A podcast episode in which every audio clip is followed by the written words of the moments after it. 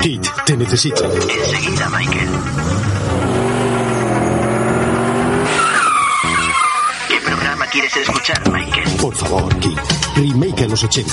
¿Y de qué hablan, Michael? En el programa redescubren junto a interesantes invitados y contertulios que vivieron en los 80 los auténticos títulos de videoclub. Muy interesante, Kate, ¿has actualizado tu sistema para reproducir el formato podcast? No, lo siento, Michael. Mis circuitos siguen siendo de los 80. Ah, ¿Por qué no te cambiaría por un DeLorean cuando tuve ocasión?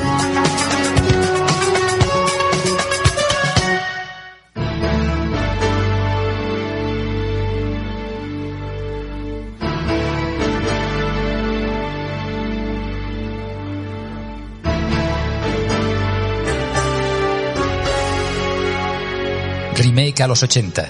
Nos adentramos en el videoclub, emociones y recuerdos con los mejores estrenos de cine de aquel momento. Dirigido y presentado por Juan Pablo Videoclubsero. No olvidéis vuestro carnet de socio remaker.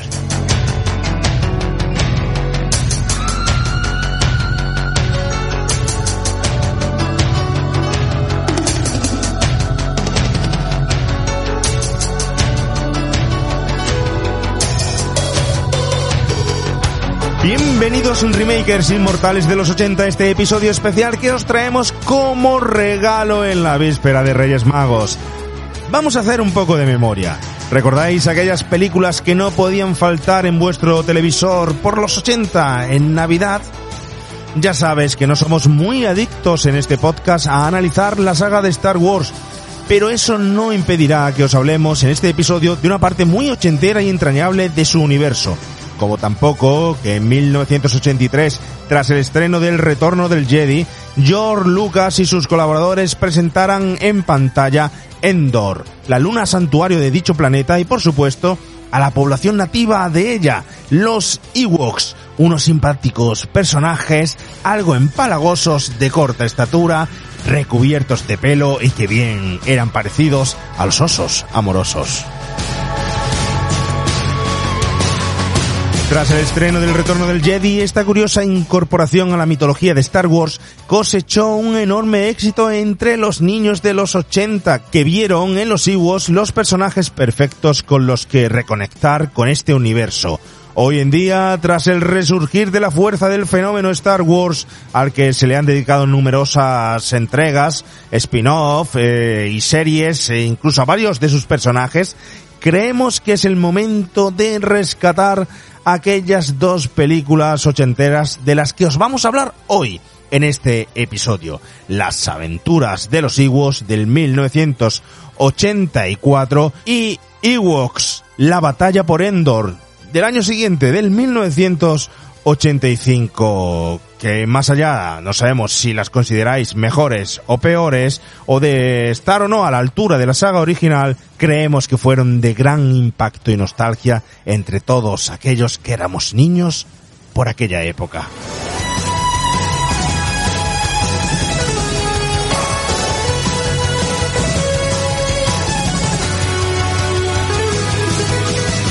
Y aunque no era niño por los 80 o estaba en proyecto todavía, seguro que, que vio muy pronto también los Ewoks el señor Javi García. ¿Es así o me equivoco, Javi García? Pam, pam, pa, pa, pa, pam, pam, pa, pa, pa, pam, pam, pa, pa, pa, pam. Pero macho, cuando íbamos a tocar esto ya por aquí? O sea, sabes que es, es imposible que hagamos, que hay muchos episodios por ahí de Star Wars, Madre de la saga mía. completa, fenomenales, eh, eh, con gente muy especializada. Nosotros solo podemos hablar un poco por encima de, de, de ello. Y qué mejor que con los Ewoks, que no mm, toca de lleno, y que además son unos personajes que están olvidadísimos con lo importante que fueron en los 80, Javi. Sí. A ti no te pillaron, ¿verdad? ¿Cuándo has visto esta película? A mí no me pillaron. De hecho, yo esta película la vi hace poco, ¿eh? Por primera vez, ¿eh? Yo es que tengo una, una relación bastante extraña con Star Wars, que, bueno, si queréis algún día os la cuento, que hoy no, no toca, pero... No, momento, no, momento. Si queréis la cuento, pero vamos, que yo tengo una relación muy extraña con Star Wars. Yo creo que las primeras películas que vi fueron las del, las del 2000. O sea, yo no había visto antes Star Wars hasta La amenaza fantasma. Y fíjate, si tengo una relación extraña con Star Wars, que vi La amenaza fantasma, El ataque de los clones y La venganza de los Sith, pero a mí no me dio ganas de ver la trilogía original. ¿Te Que no- gustaron aquellas en aquel momento? a mí me gustaron. eh, también me pilló en una época rara, porque me gustaban mucho los videojuegos. no, no veía mucho cine. Entonces vi la, porque me, me pilló en el cine tal, vi la trilogía, mm, la trilogía precuela, digamos, ¿no? Y nunca me dio ganas de ver la, la original. Yo la trilogía original a lo mejor la he visto en 2010 o en 2012, por ahí.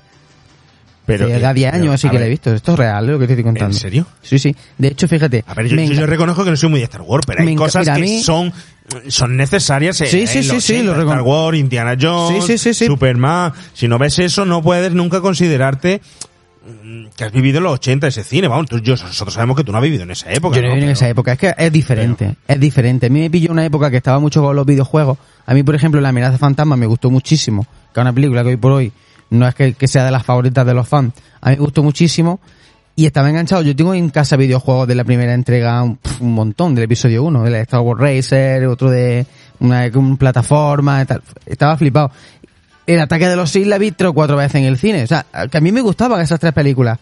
Pero no sé, no me dio por ver la antigua. Que la he visto ya Yo- de yo grandecico, al verte, al verte tan peludito, rechonchito y, Sí, y, esto es peque- bueno. y pequeñito, digo, lo mismo, tío, te- te habías intentado buscar tus orígenes de alguna forma, aunque fuera en el cine, ¿no? A lo mejor soy endoriano. Puede que endoriano soy de- endoriano. Puede que sea, ¿no? De, Bueno, el de pelo ando, ando, tengo que tener raíces allí o algo. Le damos la bienvenida también al señor Oscar Cabrera, Remake a los 80. Bienvenida y feliz año nuevo, que no he dicho nada en directo todavía, Oscar. Feliz año nuevo y bienvenido. Felices fiestas y feliz año nuevo a vosotros y a todos los oyentes. Eh, bueno, estoy aquí recuperándome un poco de las comidas, de las celebraciones y de las convulsiones que me están dando los testimonios de Javi. Porque vamos, tiene cojones y que tú estés en un programa que se llama Remezcla los 80, ¿eh? lo que acabo de decir. Me ha dado Yo- ganas de yo- lanzarme por ti con mi Yo lanza, soy la, la nota discordante del programa, ya lo sabéis. pero nunca lo había sido tanto. Eh, Pues, sí. Son cosas He básicas. he dicho que- palos aquí te voy a hacer una catapulta y te voy a lanzar por Os la he dicho que tengo una relación bastante extraña con Star Wars, que me gusta muchísimo y que a, a día de hoy me pregunta y mis favoritas son la, en la trilogía original. Pero en aquel momento, pues no sé, era un niño y yo pues vi en el cine La amenaza fantasma siendo un niño con 12 años y yo lo que quería es jugar a, la- a las naves estas que A las pilotaba a las vainas. Y estaba flipado y, y no sé, tío, nunca me Yo no, dio sé, por... yo no sé por qué la gente también reniega de esas entregas, la verdad. A mí no me disgustaron. ¿eh? Joder, a mí no me También- disgustan. También viví en un momento en el que yo trabajaba en el videoclub y me entraron todas en el videoclub. Recuerdo la avalancha de gente a por esas películas, a alquilarlas. Me recuerdo la cartelería, recuerdo el impacto que fue ese, ese nuevo villano, ¿no? No me Joder. el nombre que, sabe- que El Darth Maul. y, y, y fue brutal y era un momento en el que estaba el 3D pegando muchísimo claro ahora se mira con esos ojos es decir Buah, es que ya cómo canta el efecto digital no bueno pues cantará igual que puede cantar el efecto artesanal que, que se Mm. utiliza por, por ejemplo aquí en los Iwos no pero yo no sé Oscar tú eres de los que te gustan más las originales las nuevas te quedas con las de siempre A ver, yo sí que soy ochentero totalmente. Entonces, yo soy de las de los 80, 70. Entonces, yo vi la trilogía original, los Ewoks. Voy a decir incluso otra barbaridad a la altura de la de Javi, quizás por otros motivos. Pero yo hasta prefiero la de los Ewoks. Y mira que son malas las dos, que ya lo hablaremos. Son más malas un dolor. Pero las prefiero antes que la trilogía esta de las precuelas. Que no están mal. Ojo, pero son muy asépticas. No es lo que yo me esperaba. Mm. Muy poco épicas para lo que yo eh, recordaba de, de la mitología de Star Wars. Pero yo creo que el, pro- yo creo que el problema no es que sean, sí son épicas. Yo sí que creo que sean épicas. A lo mejor no están a la altura de la, de la trilogía original para alguien que ha vivido en su momento el fenómeno de la trilogía original. Es que esperamos tantos años, tío, es que esperamos tantos Mm. años, décadas, Mm. hasta que por fin hicieron la... la Es que os No, estáis metiendo no. en un melón, Es que en hay un melón unos, que claro. sin hablar de Star Wars, que no vamos a hablar de Star Wars, sino que No. vamos a hablar de un universo relacionado con Star Wars. Eh, yo creo que podemos dejarlo para otro programa que Mm. Sí. nunca, que nunca Sí, vamos sí, a hacer. por eso, un por programa eso. que nunca Ya vamos haremos a hacer. Javi y yo un... Y no, por, y no por nada, ¿no? Porque no nos guste. Remake a las galaxias. Sino porque hay muchísimas otras películas de las que hablar que todavía no se han comentado ni se han hablado, como por ejemplo de las películas de hoy, como los Ewoks, que a todos eh, nos guardan un especial, todo le guarda un especial cariño, eh, de cierta forma, aunque no sé si será el mismo o no a la hora de revi- haberlo revisionado, que ahora lo, lo- lo hablaremos, ¿no? Pero ya que tenemos los micrófonos aquí asentados en Endor, ¿no? Hemos venido, hemos cogido nuestra, nuestra nave intergaláctica, estamos en lo alto, ahora mismo imagínense ustedes, señores oyentes, en lo alto de esos a- árboles eh, Eso era un por menos. arqueológicos, esos chopos, ¿no? Es- eh, con estos personajes y hemos intentado hablar con ellos para grabar, para que viniera alguno de testigo al, al programa. Y yo no sé, yo no me he enterado todavía. No consigo descifrar lo que me han dicho. Yo no sé, a ver un poco con vuestra ayuda, ¿no? A ver, señor Ewoks, tenemos aquí a, a nuestro amigo, eh, bueno, protagonista de la película. ¿Cómo se? Wicked. A Wicked, señor Wicked. Eh, me había comentado usted algo antes, a ver si vosotros sois capaces un poco de descifrar un poco lo que quiere decir, ¿no? Porque, porque Michi, Michu, yo no me entero. A ver, Timni Aunde, que sí, que sí, hemos venido... Sí, Churo, pero se ponga usted así, que sí, que hemos venido a grabar el programa, ¿no? ¿Vosotros sabéis lo que quiere decir? Está diciendo que se vamos a hacer una maratón de Star Wars. Sí. Que en, ese- que en una de ellas estaba él. No, no, Además no. está resfriadillo, eh, estornudado. Que no, que no. que Sí, no. espera, espera, toma, toma el Kleenex. Bueno, Toma. Está raro uno este. está cabreado, pues dice que no va a hacer nunca Star Wars. Pero, oh, mm, ¿y por qué no se, por qué no graba usted mejor un podcast de remake de los 80 con nosotros? Que no se ponga así. Venga, se pueden venir sus amigos. ¿Quieren venirse? Yo creo que le ha molado, ¿eh? Sí. Bueno, bueno, pero que todos nos caben en los micros. Ver, por favor, por favor. ¡Despacio! Por favor. Por favor, pero, pero a ver, por favor, por favor, cierra la puerta ahí. Cierra, Huele, a perro mojado, tío. Tranquilo. Bueno, bueno, ya empezamos, ¿eh? Tranquilos. Sí, que empezamos. Que, empe- que sí, que sí, que ya vamos, ya vamos.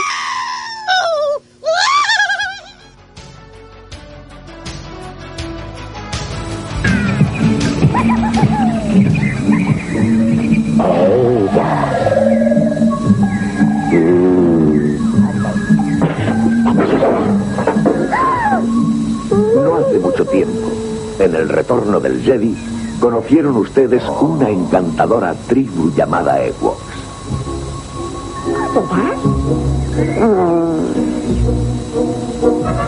Ahora, Lucasfilm, los creadores de la Guerra de las Galaxias y la 20th Century Fox, les invitan a ustedes a unirse a Mace y Sindel Towani y un valiente grupo de guerreros Ewoks en un viaje lleno de aventuras Si nosotros no les ayudamos, morirán. a través de la lejana luna de Endor.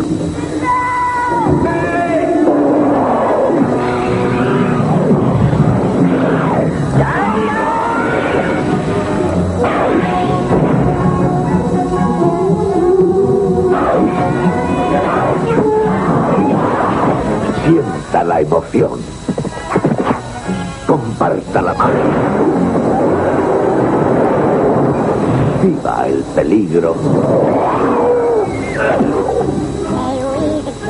en la aventura de los Ewoks.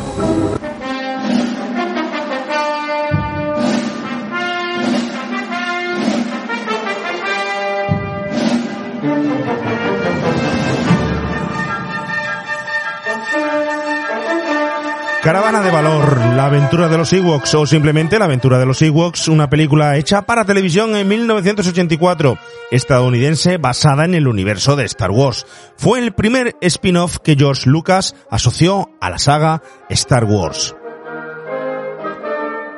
La película se centra en la lucha de un hermano y una hermana tras estrellarse con sus padres en Endor, después de que los progenitores sean secuestrados por un monstruo conocido como Gorax. Esta película, supuestamente, porque hay polémica, se desarrolla en algún momento entre el quinto y sexto episodio de la saga de Star Wars. Lo debatiremos, lo debatiremos. La historia está escrita por el propio George Lucas y el guion de Bob Carroll. Fue dirigida por el oscarizado John Corti, quien se encarga también de la fotografía en esta película. Cuenta con un presupuesto de 3 millones de dólares. Fue emitida por primera vez en televisión estadounidense el 25 de noviembre de 1984. En Estados Unidos, la película fue lanzada en VHS y Laserdisc en 1990 a través de la Metro Golden Mayer con el título original. Y decimos con el título original porque tuvo un montón de títulos, o hablaremos ahora un poco de ello, ¿no? Pero lo que está claro es que a pesar de ser un producto pensado para la televisión, la entidad del fin y la popularidad de los personajes hicieron que se estrenara comercialmente en cines en varios países, incluido España, donde llegó en verano del año siguiente, justamente después de que George Lucas eh, tuviera ya a punto la segunda de las entregas.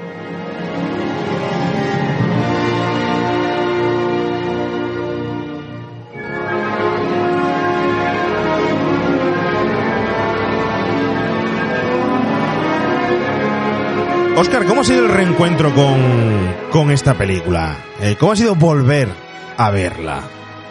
Bueno, eh, extraño. Eh, realmente yo la película esta la habré visto, pues, como otra, eh, hemos comentado en otras ocasiones, miles y miles de veces en mi infancia y adolescencia, y me encantaba. Era una película con un olor eh, a Navidad, a vacaciones, a, a nostalgia que, que, que me encantaba, ¿no? ¿Qué pasa? Que cuando nos enfrentamos al reto de volver a verla, por una parte tenía pánico porque era consciente de que la película es una mierda.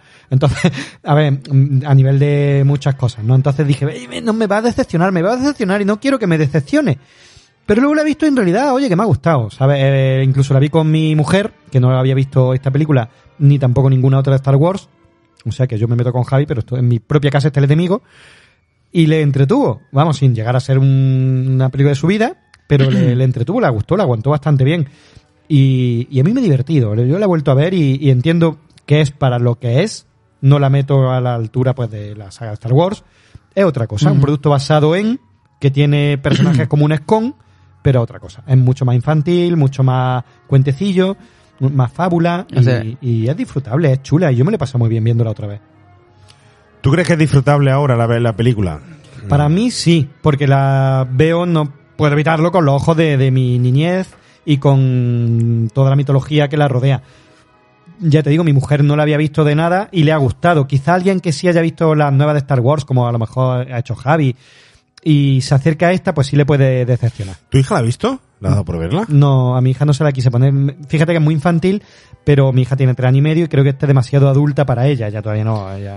Pero tampoco tan adulta. Bueno, eh, Para tu niña, a lo mejor sí, pero no es tan eh, adulta. No, no, es muy infantil, pero muy para tres años tampoco. Tampoco, tampoco. claro. La, la prota tiene cinco o seis. Mm. Como que no, tío. A ver. Hay un No. Que se muere, tío. Están los bichos, son malos. Bueno, eso es la segunda, eso es la No, segunda. no, en la primera muere un Ewok. A ver, es muy flojita. Ah, un Ewok, un Ewok. muy flojita, es muy flojita, muy blanquita la, la, Mm. la película. Sí, para nosotros, favor. pero para un niño de tres años tampoco, coño. Yo le estoy poniendo ahora todavía Blanca Nieve ya me parece una barbaridad. Virgen, macho. Vaya un padre. Mm. Este vaya es de los que le pondrá bola de dragón a su niña cuando tenga 33. Que, no me- que- yo, que de bebé le puse As contra Bill Dead, pero porque no se enteraba. Pero. ¿Y para qué se la pones entonces si no se entera? Pues me la ponía yo, coño, mientras la y tú intentaba no sabes si dormir. le habrás dejado secuela, puede ser, ¿no? Es muy probable. Es muy, Muy probable. probable. probable. Muy probable. Bueno, luego cuando de mayor no te expliques ciertas cosas, acuérdate de esta conversación. Oye, papá, ¿por qué cuando era bebé me pusiste en la película? Donde había un tío con una motosierra. Y luego, sin embargo, no me, quise- no, no- no me querés poner los ositos peludos. Y que, eh, una pregunta, ¿fue la serie o fue la, la de- serie, la serie. la- con el alto contenido en sexo que tiene la, la, la- es que era un serie. insensato, era, la única forma de, de sobrevivir yo y de vencer aquellas noches larguísimas de insomnio y, y lloro. Insensato, era un insensato. Madre mía, madre mía. Oye, ¿es insensato cualquier joven que vea hoy en día esta película, Javi? No, debe de verla. O cualquier niño, mejor dicho, cualquier niño. Debe de verla. Y si es fan de Star Wars, ya es verdad que es obligación verla. A ver, yo reconozco que la película no está a la altura de la trilogía original, por supuesto.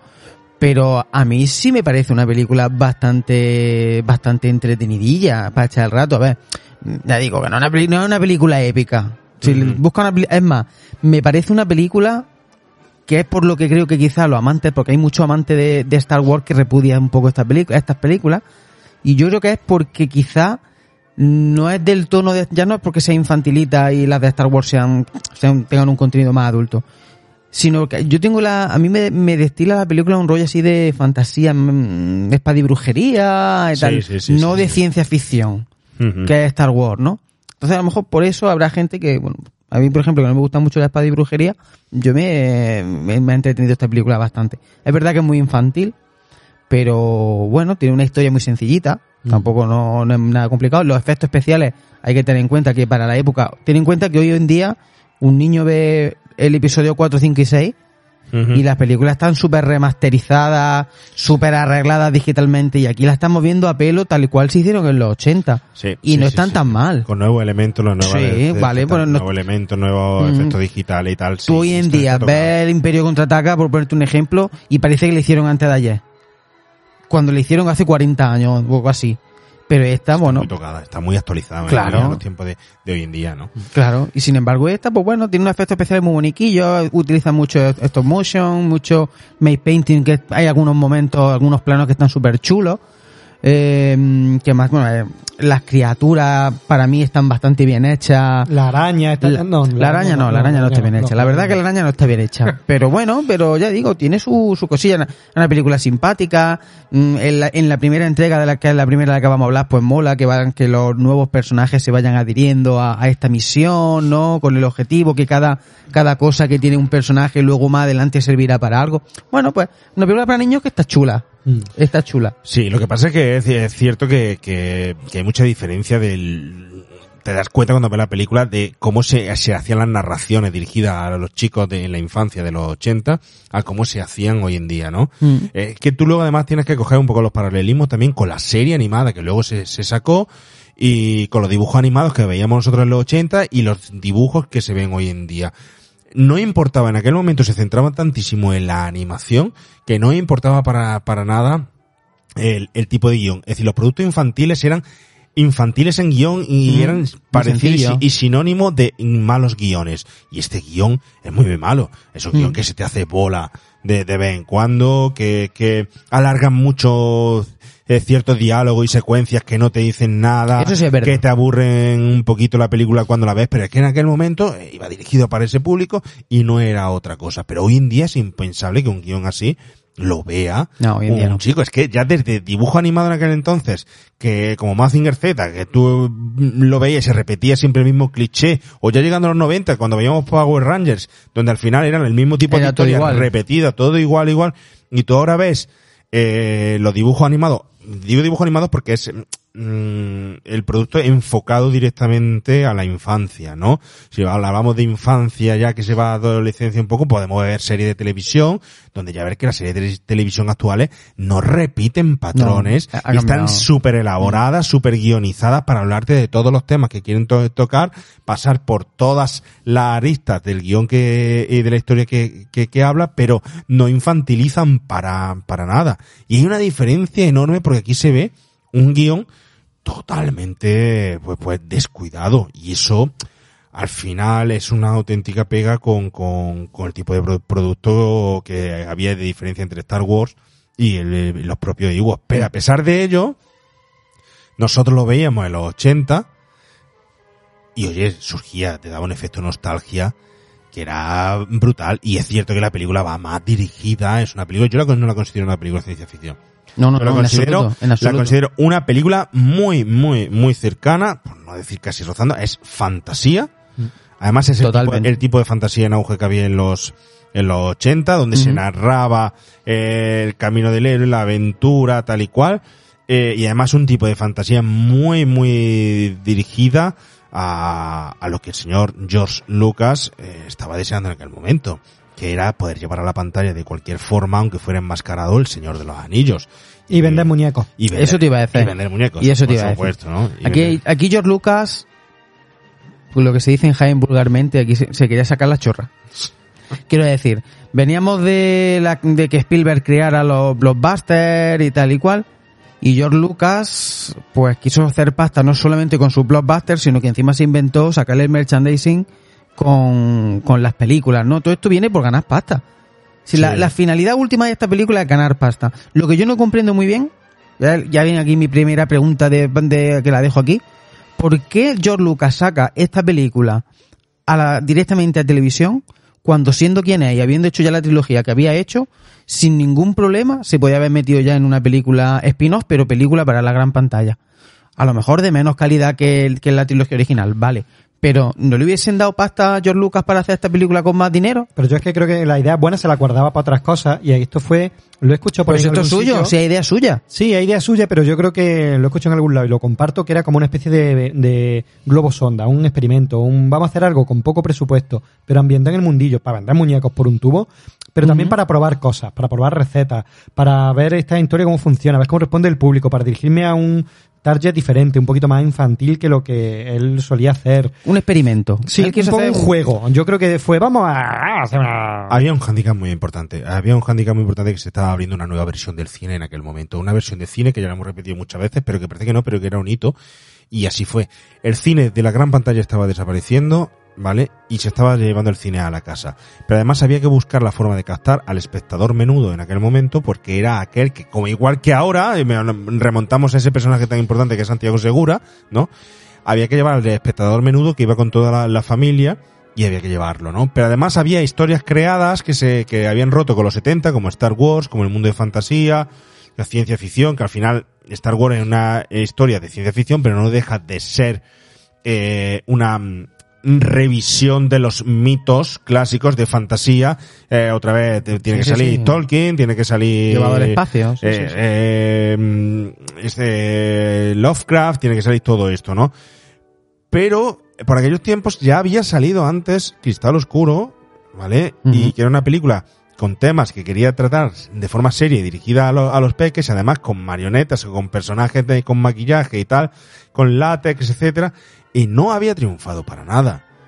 Y no había triunfado para nada. Jim Henson no, no estaba triunfando. Pero ¿dónde triunfaba, por ejemplo, Jim Henson? En En televisión. televisión. Con sus espacios de eh, los teleñecos teleñecos. y tal. ¿Y qué hizo Jim Henson en ese, en ese momento? Y George Lucas. George Lucas llegó a hacer en un sitio donde había pasta y donde se movía el tema para hacer esas pruebas y esos experimentos, llegó a meter los personajes de Star Wars en un especial de Navidad con los teleñecos. Que aquello fue súper super sonado y un poco extraño.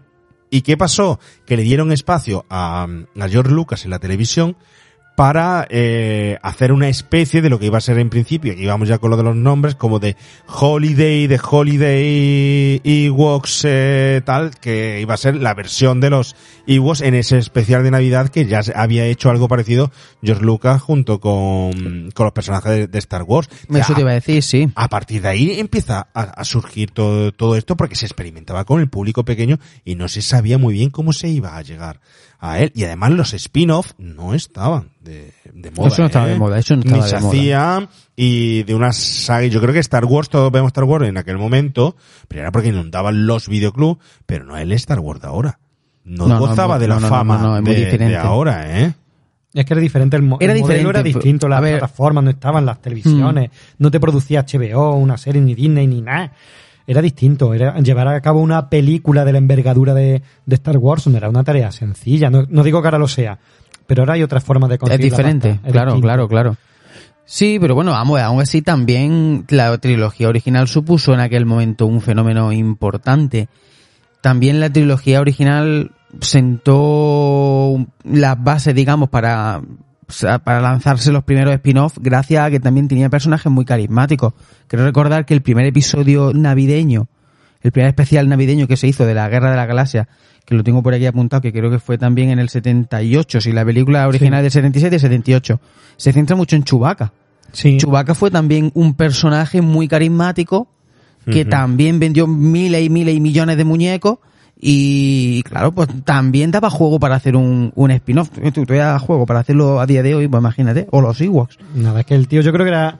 te- Tenemos la polémica siempre con George Lucas, ¿no? Pero yo creo que eh, el tío era un genio, un visionario de lo que quería y de cómo lo podía conseguir, aunque tuvo grandes desastres como jugar el pato, eh, etcétera, ¿no? Pero creo que el tío era muy listo y él muy hábil y sabía que quería conseguir pasta, llegar a mucha gente. Él, yo creo que también es como un niño grande, un soñador que quería transmitir su idea y lo hizo de muchas formas distintas y era, no, no sé si es un gran director o no, porque no es que haya dirigido grandes, muchísimas películas, pero creo que como visionario, como ideólogo, a mí me, me encanta que esté en la historia del cine y creo que igual son, pues como dice Javi, unos personajes con mucho carisma, aunque sean muy simploncetes, muy bobalicones, muy- que luego no son tanto, cuando lo investiguemos un poco más despacio, ¿no? Pero el tío era muy hábil, tío. Pero ¿y por qué, por ejemplo, se han olvidado de estos personajes hoy en día? Es decir, ¿por qué? A ver, eh, si no recuerdo mal, yo le perdono al señor oyentes, ¿no? Porque yo del mundo Star Wars eh, que tengo aquí en la cabeza es lo justo del conocimiento que yo tengo del cine de los 80, pero yo no recuerdo, más allá del retorno del Jedi, no recuerdo eh, en un planeta tan importante como es Endor, y en su luna de Endor y tal, que tantos nombres ha dado para, para tantísima historia y tal, yo no recuerdo que los Ewoks salgan en ninguna otra película más.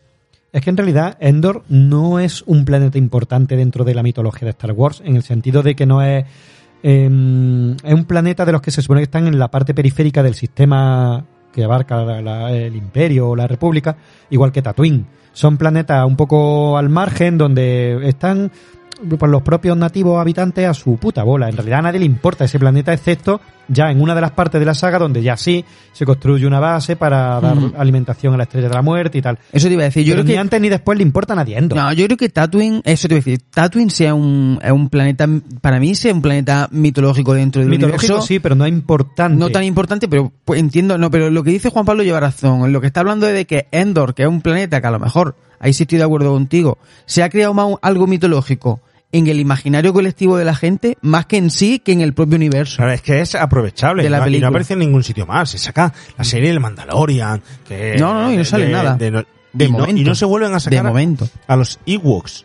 Hasta que hemos sacado nosotros el podcast. A partir Hasta de que- ahora George Lucas lo partir escuchará y ahora para- mañana mismo están anunciando un spin-off de los ¿Por qué se ha deshecho a estos personajes? Unos personajes que en los 80 fueron tan importantes, porque estaban los dibujos animados, la serie que hablaré un poquito, muy poquito, eh, están estas películas, al final fueron dos películas de solo media película del retorno del, del Jedi y de repente han desaparecido. ¿No creéis que hoy en día, si se vuelven a tratar a estos personajes bien, Vamos a ser claros, vamos a ser claros. Vamos a poner las cartas sobre la mesa. Son personajes ridículos. Sí. O sea, son muy graciosos. Sí, lo- son tíos con un pijama peludo. No hay forma de hacerlo con dignidad. Si es Chewbacca a día de hoy, en las nuevas películas, y canta, es pero, ridículo. pero, qué, pero qué personaje hay digno en Star Wars y son todos más raros que un perro verde. Pero- tío. pero no, pero- A ver. de otra forma. Sí, es que yo creo que Star Wars ya estamos, lógicamente, estamos hablando de muchos años después de los 80, de, de todo esto de lo que estamos hablando, y han salido muchísimas películas después. Yo creo que el problema de la gente que hoy en día es fan de Star Wars es que no pegan en el universo. A mí lo que me pasa es que no me pegan un poco en el universo de Star Wars. Tú ves otros personajes y tú estás viendo ciencia ficción. Tú ves a los Ewoks y no ves ciencia ficción, ves fantasía. Ves espada y brujería, ves, ves algo de eso. Pero eso es de- de- Yo creo que es por eso. Pero eso ¿eh? en estas películas, pero en la saga original, a lo mejor sí lo podían. Si yo entendía En la saga concepto, original sí. en la saga original sí. Podrían haber dado juego, pero yo creo que estética, es una cuestión estética. Son, estéticamente son ¿Dónde los cutres. ¿Dónde no, los- no, no pegan, no pegan. Hoy día no puedes ponerlo. ¿Tú recuerdas a Jar Jar Binks en la primera entrega? Este de la oreja así que parecía como un canguro. Inolvidable. Pues le dan muchísimos palos.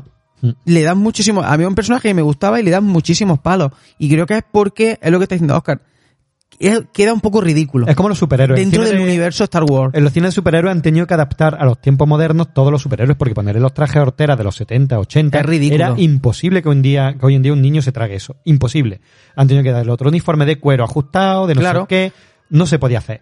Y esto pasa igual. Un Ewok a día de hoy yo no creo que pudiera ser Joder, pues, yo, fumable. pues yo no estoy de acuerdo, ¿eh? Yo creo que un Ewoks a día de hoy, si se hubiera introducido bien dentro de, de la película, vamos a ver, si tenemos otra vez eh, Willow, tío, lo tenemos ahí, al pie del cañón, en, en Disney. Pero es diferente. es Pero Willow no es peludo. Claro, es que es diferente. es que encima, no es que sea solo peludo, es que encima tiene una personalidad el Ewok muy... Que no parpadea. Muy bonita. Que se mueven como un gato escayola, que se encarnen así, claro. que se caen. Si la empujas se caen. Y si tú hoy un Ewok lo, lo creas con los efectos digitales de hoy en día, parece un monstruo. Y entonces un monstruo que es así tan bonito y tan gracioso y tan... Que no son tan Mm. graciosos, hijo de puta. A propósito, lo de los Ewoks que no parpadean, que eso da para mucho, al final es que son, son un pijama, van vestidos de, de pijama. Ya. Las cosas como son, Es son así. un pijamita, pero además expresivamente son nulos. Solo sacan la lengua, que además da esta tirria. Algo que podía haberse hecho perfectamente, haberle dado, pues bueno, había animatronic en aquel momento, había muchas cosas que se podían hacer. Yo entiendo que además es una producción de bajo presupuesto, 3 millones nada más, que hace Mm. George Lucas por no, porque yo creo que no estaba seguro, no quería pegarse la torta, ¿eh? Ya os he comentado los problemas que hay para, para adaptarse bien a los mm, chicos de aquel entonces y más además los problemas que había con las calificaciones, que en cuanto te pasara un poco te, te censuraban la calificación. Pero lleva un poco presupuesto. Vale, le hacemos un pijama de ese tipo y tal. Pero es que al final estás viendo, pues, una, una carátula, una, una máscara, no es otra cosa, sin, sin, sin ningún tipo de expresión. Y a estos personajes le pegaba un poco eso. Fíjate, en la primera entrega, en esta película, no tenían párpados, ¿no? Pero, eh, mm, perdona, en el retorno del Jedi no tenían párpados, no le pusieron ningún párpado. Y luego ya, en esta, en la aventura de los Ewoks, sí le pusieron por primera vez eh, Los eh, párpados. Aunque no los muevan. Y luego recientemente, en el lanzamiento en Blu-ray, ¿vale? Del retorno del Jedi, Lo que hemos hablado antes. se lo agregaron los párpados digitalmente a los Ewoks. Lo que hemos hablado antes. Es que que las películas están muy retocadas. Sí. Mm. Pero es verdad que yo creo que hay personajes de la saga Star Wars que sí siguen dando juego y los Ewoks a mí me cuesta trabajo verlo hoy en día. Pero aún así lo recuerdo con mucho cariño y ya te digo, disfruto mucho estas pelis y me encanta que estén ahí. Y, los, y sobre todo los muñecos son una pasada. Yo tenía un, un- creo que no era, ¿cómo se llama? El, el brujo, la bruja. Tenía ese y tal y estaba súper alucinado con mi Ewok. Pero ya está, para merchandising, para serie de dibujitos, para camisetas, pa- pero no- Pero ya está, no te metas. Pues mañana van a anunciar un, Es que spin-off. Y que si lo anuncian lo veo, ojo, que te lo digo también. ¿eh? de esto. En el bosque nos encontrarás. Somos los Y, y, y, y, Ewoks. En el bosque nos encontrarás. Somos gente de bien, somos buenos y ya verás. Pero si hay que luchar, lucharemos de verdad. Somos los Y, y, y, y, Ewoks. Y en el bosque nos encontrarás. Pegadiza a tope, ¿eh? Sí. ¿Tú te imaginas Chihuahua cantando esto? No, hombre, no, no, no. no, no. Fijaros, pues es- eh, son unos dibujos animados que, que los ves hoy en día y son planos. Además, Porque no, no tienen, no, tienen- son en 3D. No, no son en 3D. Pero es que sus conversaciones, sus diálogos y además hay, hay personajes que mete como el, el brujo este, ¿no? Sí. El brujo que recuerda mucho, no sé si os habéis dado cuenta, a esa calavera que lleva en la cabeza, ¿no? Este, este señor, a la calavera que llevaban también esos personajes diminutos que acompañaban a Willow, que llevaban también una calavera, sí, ¿no? sí, sí, sí. Y ahora hay muchos referentes de una película a otra. Mm, ya, mm. bueno, comentamos ya que, que un poco, esto fue un poco el preámbulo de lo que luego vendría Willow, ¿no? Pero además había un personaje, había personaje femenino que en la película original no metía, ¿no? Un poco por tratar así. La inclusión, pues además era la chica la más lista y tal. Y lo veías y era siempre repetido, repetido, pero al final te tragabas eh, estos dibujitos animados. Eran ¿eh? como los osos gumi. ¿Tú te acuerdas de los osos gumi que se tomaban el zumo de gumibaya y saltaban? Era la época. Yo te los osos amorosos, Tenían- como he dicho al principio, ¿no? Y tuvieron éxito, ¿eh? Claro. Eh, tuvieron- tenían éxito. Que vamos, que yo cuando era niño, yo, esto lo echaban en televisión y lo veía, ¿eh? Que sí, que sí, que sí. Que Sí, es que yo creo que para esos formatos los Ewoks son cojonudos. Mm. George Lucas era un genio para eso. Pero mm, También hoy la serie se ha vuelto mucho más adulta todavía, mucho más madura, y es que no te entra en el universo. A mí no, yo creo el que no con el Mandalorian ahora, con Obi-Wan, con- que no sé Que explicarte no por qué, porque tenemos a Yoda, que es un retaco verde, que lo han hecho con las orejas puntiagudas, los películas saliéndole de la oreja, Mm. y ahora un puntazo con el Baby Yoda y todas estas mierdas. Sí, pero, no sé pero, por qué, Grogu, pero no. pero Grogu no es lo mismo que los Ewok. No, No es lo mismo. No es lo mismo, no es lo mismo. No es lo mismo, no no, igual. sé. Mm. Oye, ¿y veis conexión de la película realmente con Star Wars? Más allá del personaje te refieres, ¿no? No, no, no, la propia creación, la propia película. Ya hemos dicho que hay unos elementos que son muy distintos, que son fantasía.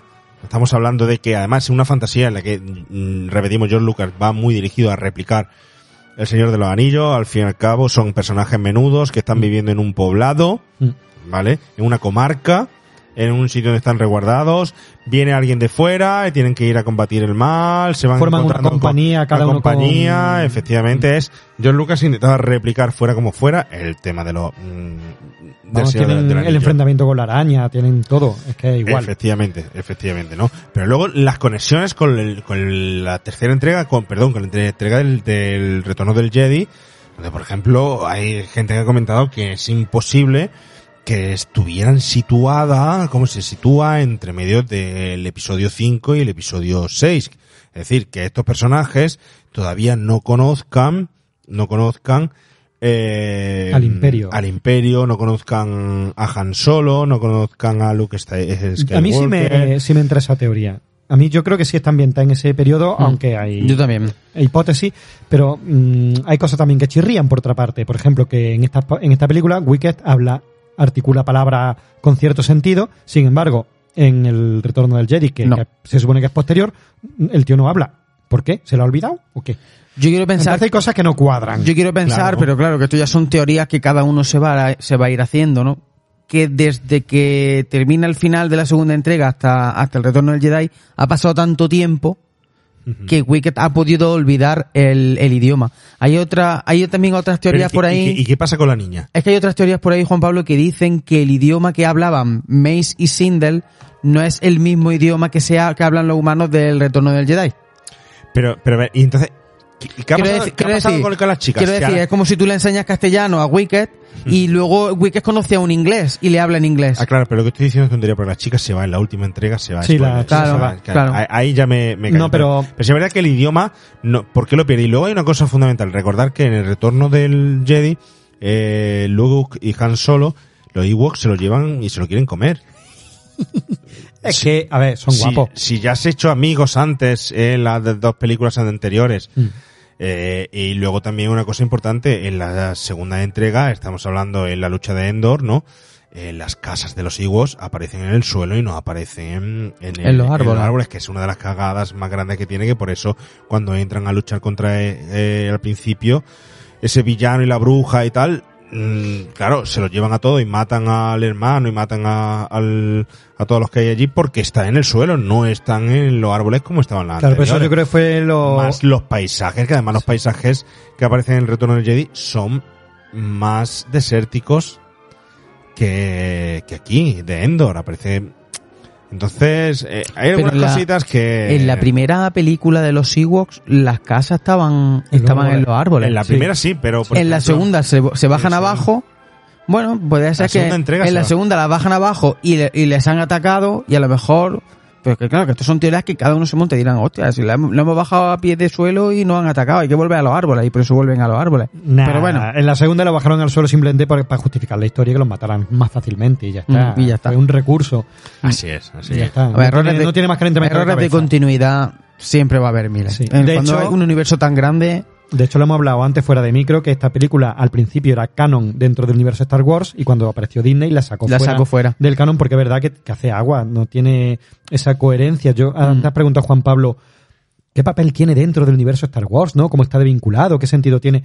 Yo creo que si tú la ves olvidándote de Star Wars, la ves igual, tiene el mismo Correcto, sentido, correcto. la misma coherencia interna, es que no hacen ni una referencia al imperio, nada. Yo, yo creo que el concepto spin-off todavía no estaba inventado. Y entonces no hacía falta respetar tanto la Claro. conexión con la, con la original, Y sino aparte- solo la inspiración en la original.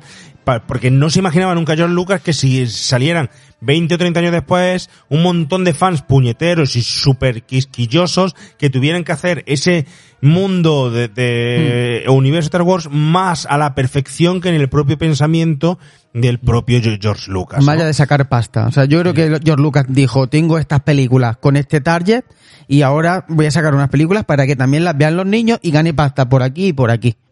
Y, y me da igual- mi idea, mi chominá, mi Exactamente. Y me da igual que casen o no casen. George Lucas quiere pasta. Mm. Yo lo veo así, vaya. Yo, yo creo que es una doble vertiente. Quiere pasta y también quiere. Es un tío, a mí me, me parece que es un amante de las historias clásicas del cine, Sí, sí. de la mitología, Me de los a que cuentos, no- que no buscaba que leyendas. cas- Entonces, también quería comunicar, quería contar cosas. Y ganar pasta, claro. Es que no hace falta ser un decir cuentos pobre. que no buscaba que casaran. No, no, no, no. que no, le daba igual. Es que le daba igual. Y de hecho, ya te digo, la han sacado fuera del canon y me parece que está muy bien sacado fuera del canon porque es que un, como ahora se ha puesto de moda con los superhéroes, un what if. Un qué pasaría si los Ewoks se hubieran encontrado antes. Ya está, no, no tiene más vuelta de hoja. ¿no? Mm. Oye, hablando de los Ewoks, eh, ¿sabes algo de la mitología de los Ewoks, eh, Oscar?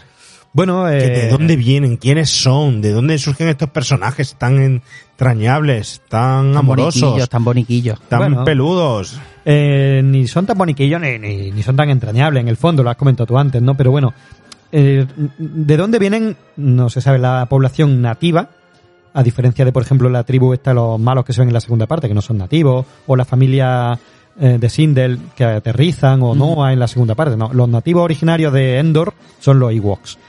Y están desde tiempos ancestrales, se han quedado, como hemos dicho antes, en un planeta, Endor, que es una luna, perdón, ni siquiera un planeta, es la luna de... Ellos están en la luna de Endor, no están en Endor. Que estamos hablando todo el rato de que los Ewoks están en Endor, no. Los Ewoks están en una luna de Endor, en una luna boscosa. Entonces realmente es un, satélite, una cosa sin importancia, que nadie las echa cuenta y se han quedado allí anclados en la prehistoria. No sé qué Fenean necesita saber astronomía para poder ver las películas de Star Wars. Es que Joder, te cagas, fíjate tío. enseña cosas. Una una, luna, enciclopedia. una luna boscosa. Exacto. Y están allí ellos, están a gusto con sus lanzas, con su fuego, con sus ondas, con sus catapultas. Y tienen su propia organización tribal, tienen su chamán. Eh, Entonces la luna hay atmósfera, ¿no? En esa, eh, sí. en esa Claro, sí. Una esa sí. luna, un, una luna que es, ¿es un planeta o un satélite que es? Un satélite. Satélite con atmósfera, ¿no? ¿Tú has, tú has viajado por todo el universo Muy para bien. saber si hay o no No, hay? no, yo no, me queda poco. Tú has ido a la luna. No, Pues no, pero todavía no he llegado a la luna de Endor. Eh, te caga. Pues cuando vaya de, turismo, pues ya lo ves. te caga. Estaban allí los tíos muy apañados. y Tenía, a mí me gusta eso, eh, como habéis dicho, mucho más fantasía. El chamán con sus pócimas, su rueda, esta, su remolino este que gira, su trompo que gira donde ve escenas de los padres en una jaula. Tienen las medicinas que utilizan eh, para curar a la niña, que vienen de un árbol mítico, porque ellos, su dios, su mitología, pues igual que los seres humanos en los tiempos ancestrales, pues era la naturaleza, eran los árboles. Había un árbol que es del que extraen una sustancia que les cura, les da energía, les da eh, la vida. Entonces son los árboles eh, que se, se rodaron en un bosque de secoya. Eh, En California, ¿no? En California. Sí, el Redwood o algo así, que está El el, rancho de George Lucas, del rancho Skywalker. Es que yo tengo entendido que se rodó todo allí, ¿eh? Sí, sí, sí. Que se rodó Mm. todo junto al rancho y que no salieron de allí, ¿eh? Mm, Es que, no en el rancho, pero sí en los bosques de alrededor, porque claro, Eso son, es. bos- son bosques con esos árboles de más de 300 años, enormes, que transmiten muchísima espiritualidad, y eh, los Ewoks son... Además que tú lo ves en la película y es una de las cosas características también de la serie B, cuando cogen los eh, escenarios y decorados naturales y se ve realmente la naturaleza que hay allí sin falsear, ¿no? Mm, Y se palpa mucho, ¿eh? Se palpa mucho porque parece que estás en un día de campo en vez de estar en un pa- paisaje eh, Artificial, artificial, industrial. industrial, o un, Sí. un paisaje diseñado para la, la película. Es decir, es de aprovechamiento total la, la película. En los sitios Sí. donde estaban, donde yo me puedo imaginar allí vestidos con los, con los peluches estos. Que por cierto, una anécdota de esos trajes de los peluches. Todos los eh, eh, actores de, de los Ewoks vestían un pijama azul de bebé debajo de los disfraces, ¿eh? No sé por qué George Lucas se lo dijo de hacérselo así, pero todos iban con un pijama debajo. Hombre, por si se meaban o se cagaban, irían algo de bebé No, que tuviera ahí yo para sepan las horas que le hizo estar con el disfraz de, de eso, de, de peluche, de borre- que no es peluche, que es borreguito. Es borreguito pintado, ¿eh? Es borreguito. es borreguito como el de los anoraks de, de los 80. Pelito, pelito De suave. pelito de ese que yo no sé si allí en el rancho en Texas, en los 80, el calorcico que podía dar eso. Hombre, yo te Eh, digo que en pasacalles, cabalgata y tal, me he puesto trajes, no de Ewok, pero cosas así parecidas, y te digo que se pasa mal, ¿eh? En, en- en principio no, no tiene vista periférica. Solo ves ahí un puntico delante tuya, que estos Ewok habría que verlos de opciones que se pegarían por el bosque andando entre tronco y piedra. Y aparte, un- al cabo del ratito empieza a oler mal. Aunque sea tu propio olor, pero es malo, coño. Y cuando te da ganas de mear, es como te quitas el pijama Color ese. sintético ahí. No, eso es, eso es complicado. Bueno, Pero pues, sí, bueno, están ahí los Ewoks. Cuando llovía su- en, en Endor, el olor a zorruno Sí, imagínate. tenía que ser rico. ¿eh? Por eso vivían arriba, en los Ah, árboles, para que corriera el aire. aireara Ah, un correcto. poquito. No, está, está muy bien. Luego, por ejemplo, es curioso que en la película del El Retorno del Jedi, a pesar de que idolatran a los árboles y la naturaleza, ven a R2D2, o sea, perdón, a C3PO y, y se creen que es un dios, no sé por qué. Pues lo ven dorado, supongo, no, no lo sé. En la peli de la saga, Puede ser. mm, Yo también eso es lo que les salva. Yo también lo veo como un dios. A C3PO, hombre, pues búscate otro, tío. Mm. Me Ese sí que flipa. es un ídolo de ojalata. Me flipa, tío. El mago de Oz. Mm, También. lo dejo ahí, lo dejo ahí. No sé, una eh, y luego a eso son muy hospitalarios, son muy eh, eh, ayudan a, a los humanos que se encuentran, aunque, a- aunque al principio empiezan desconfiados, quizás por su contacto con el imperio, que lo han maltratado y han abusado de ellos. Tienen ese toque de desconfianza, pero son muy, muy enrolladetes. Ayudan a la niña, por ejemplo, Son buena gente. eh, sin, sin que ni pa' qué. De hecho, el hermano, el, el Tommy este, es un gilipollas con ellos y aún así lo ayudan. Que- Tenía dos hostias, Es ¿eh? hostiable, Menos sí, mal que lo mataron en la segunda. Porque Eh, sí. es que, vamos, otra película más con el mismo pers- personaje, claro, lo tienen que matar de alguna forma. Hombre, Hombre, hace un Pero camino y acaba la peli distinto a como empieza, pero Mm. es Por cierto, con todos los mitos, bueno, los mitos no llegan a ser mitos, ¿no? Pero de, de que si es la versión reducida o pequeña, el hermano pequeño de Luke es, es Sí, Skywalker, claro. ¿no? Es lo, lo, sí, sí, es, Mm. sí, pues, vamos, que no es que sea verdad, pero que hablan de él como si hubiera sido un Luke Skywalker metido ahí de pequeño. Mm. De hecho, lo visten Igual. Sí. lo el viste pelito igual. Igual, es- son las únicas referencias un poco que se quedan ahí de, de realmente del vestuario del Star Wars. Mm. Oye, a, mí, ¿no? a mí el personaje de Mace del niño me parece muy interesante. Más que el de la niña. Es que es más protagonista en Es realidad. más que el de la protagonista y tiene un recorrido a nivel de personaje mucho más importante que el de la niña. Claro, cuando hablamos de que esta peli es un cuento del camino del héroe, el camino del héroe lo hace Mace, más Mace. que ella.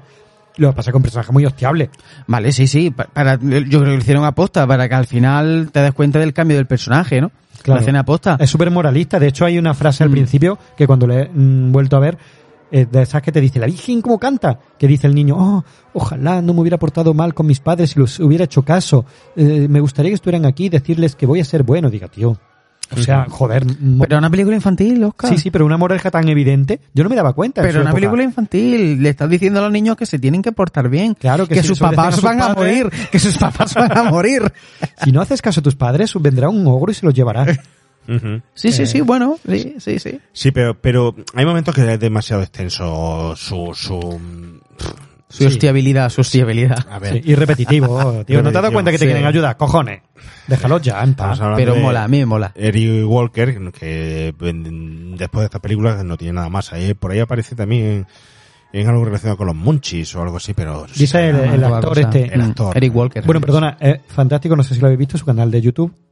Ah, sí. Sí, tiene un canal de YouTube que el tipo está irreconocible, aunque la cara hostiable la sigue teniendo igual, pero muy simpaticón. Eh, tiene varios vídeos colgados donde... Pues ya eh, de mayor es un problema seguir teniendo la cara hostia.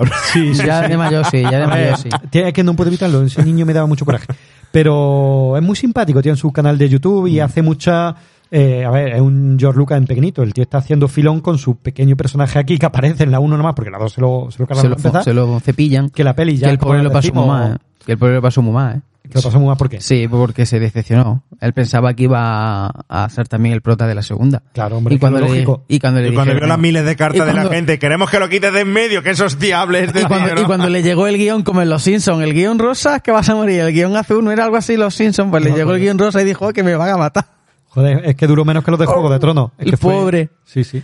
Oye, el- bueno, luego la hablamos, es que el final, el principio de la segunda película es muy heavy, pero luego lo hablamos, luego lo hablamos. Pero que el canal de YouTube de este hombre es- Sí. es simpático y hace mucho... eh, ¿Que hace streaming o hace vídeo? o- En convenciones, se graba a sí mismo Ah, hablando vale, de sí vale. mismo, de Star Wars, tiene su colección de póster detrás de su película. Está chulo, está simpático. Para que te des cuenta que la gente con una sola película hace ya, Sí, hace ya carrera, sí, ¿eh? Sí, también eso traen al cinefan, seguro.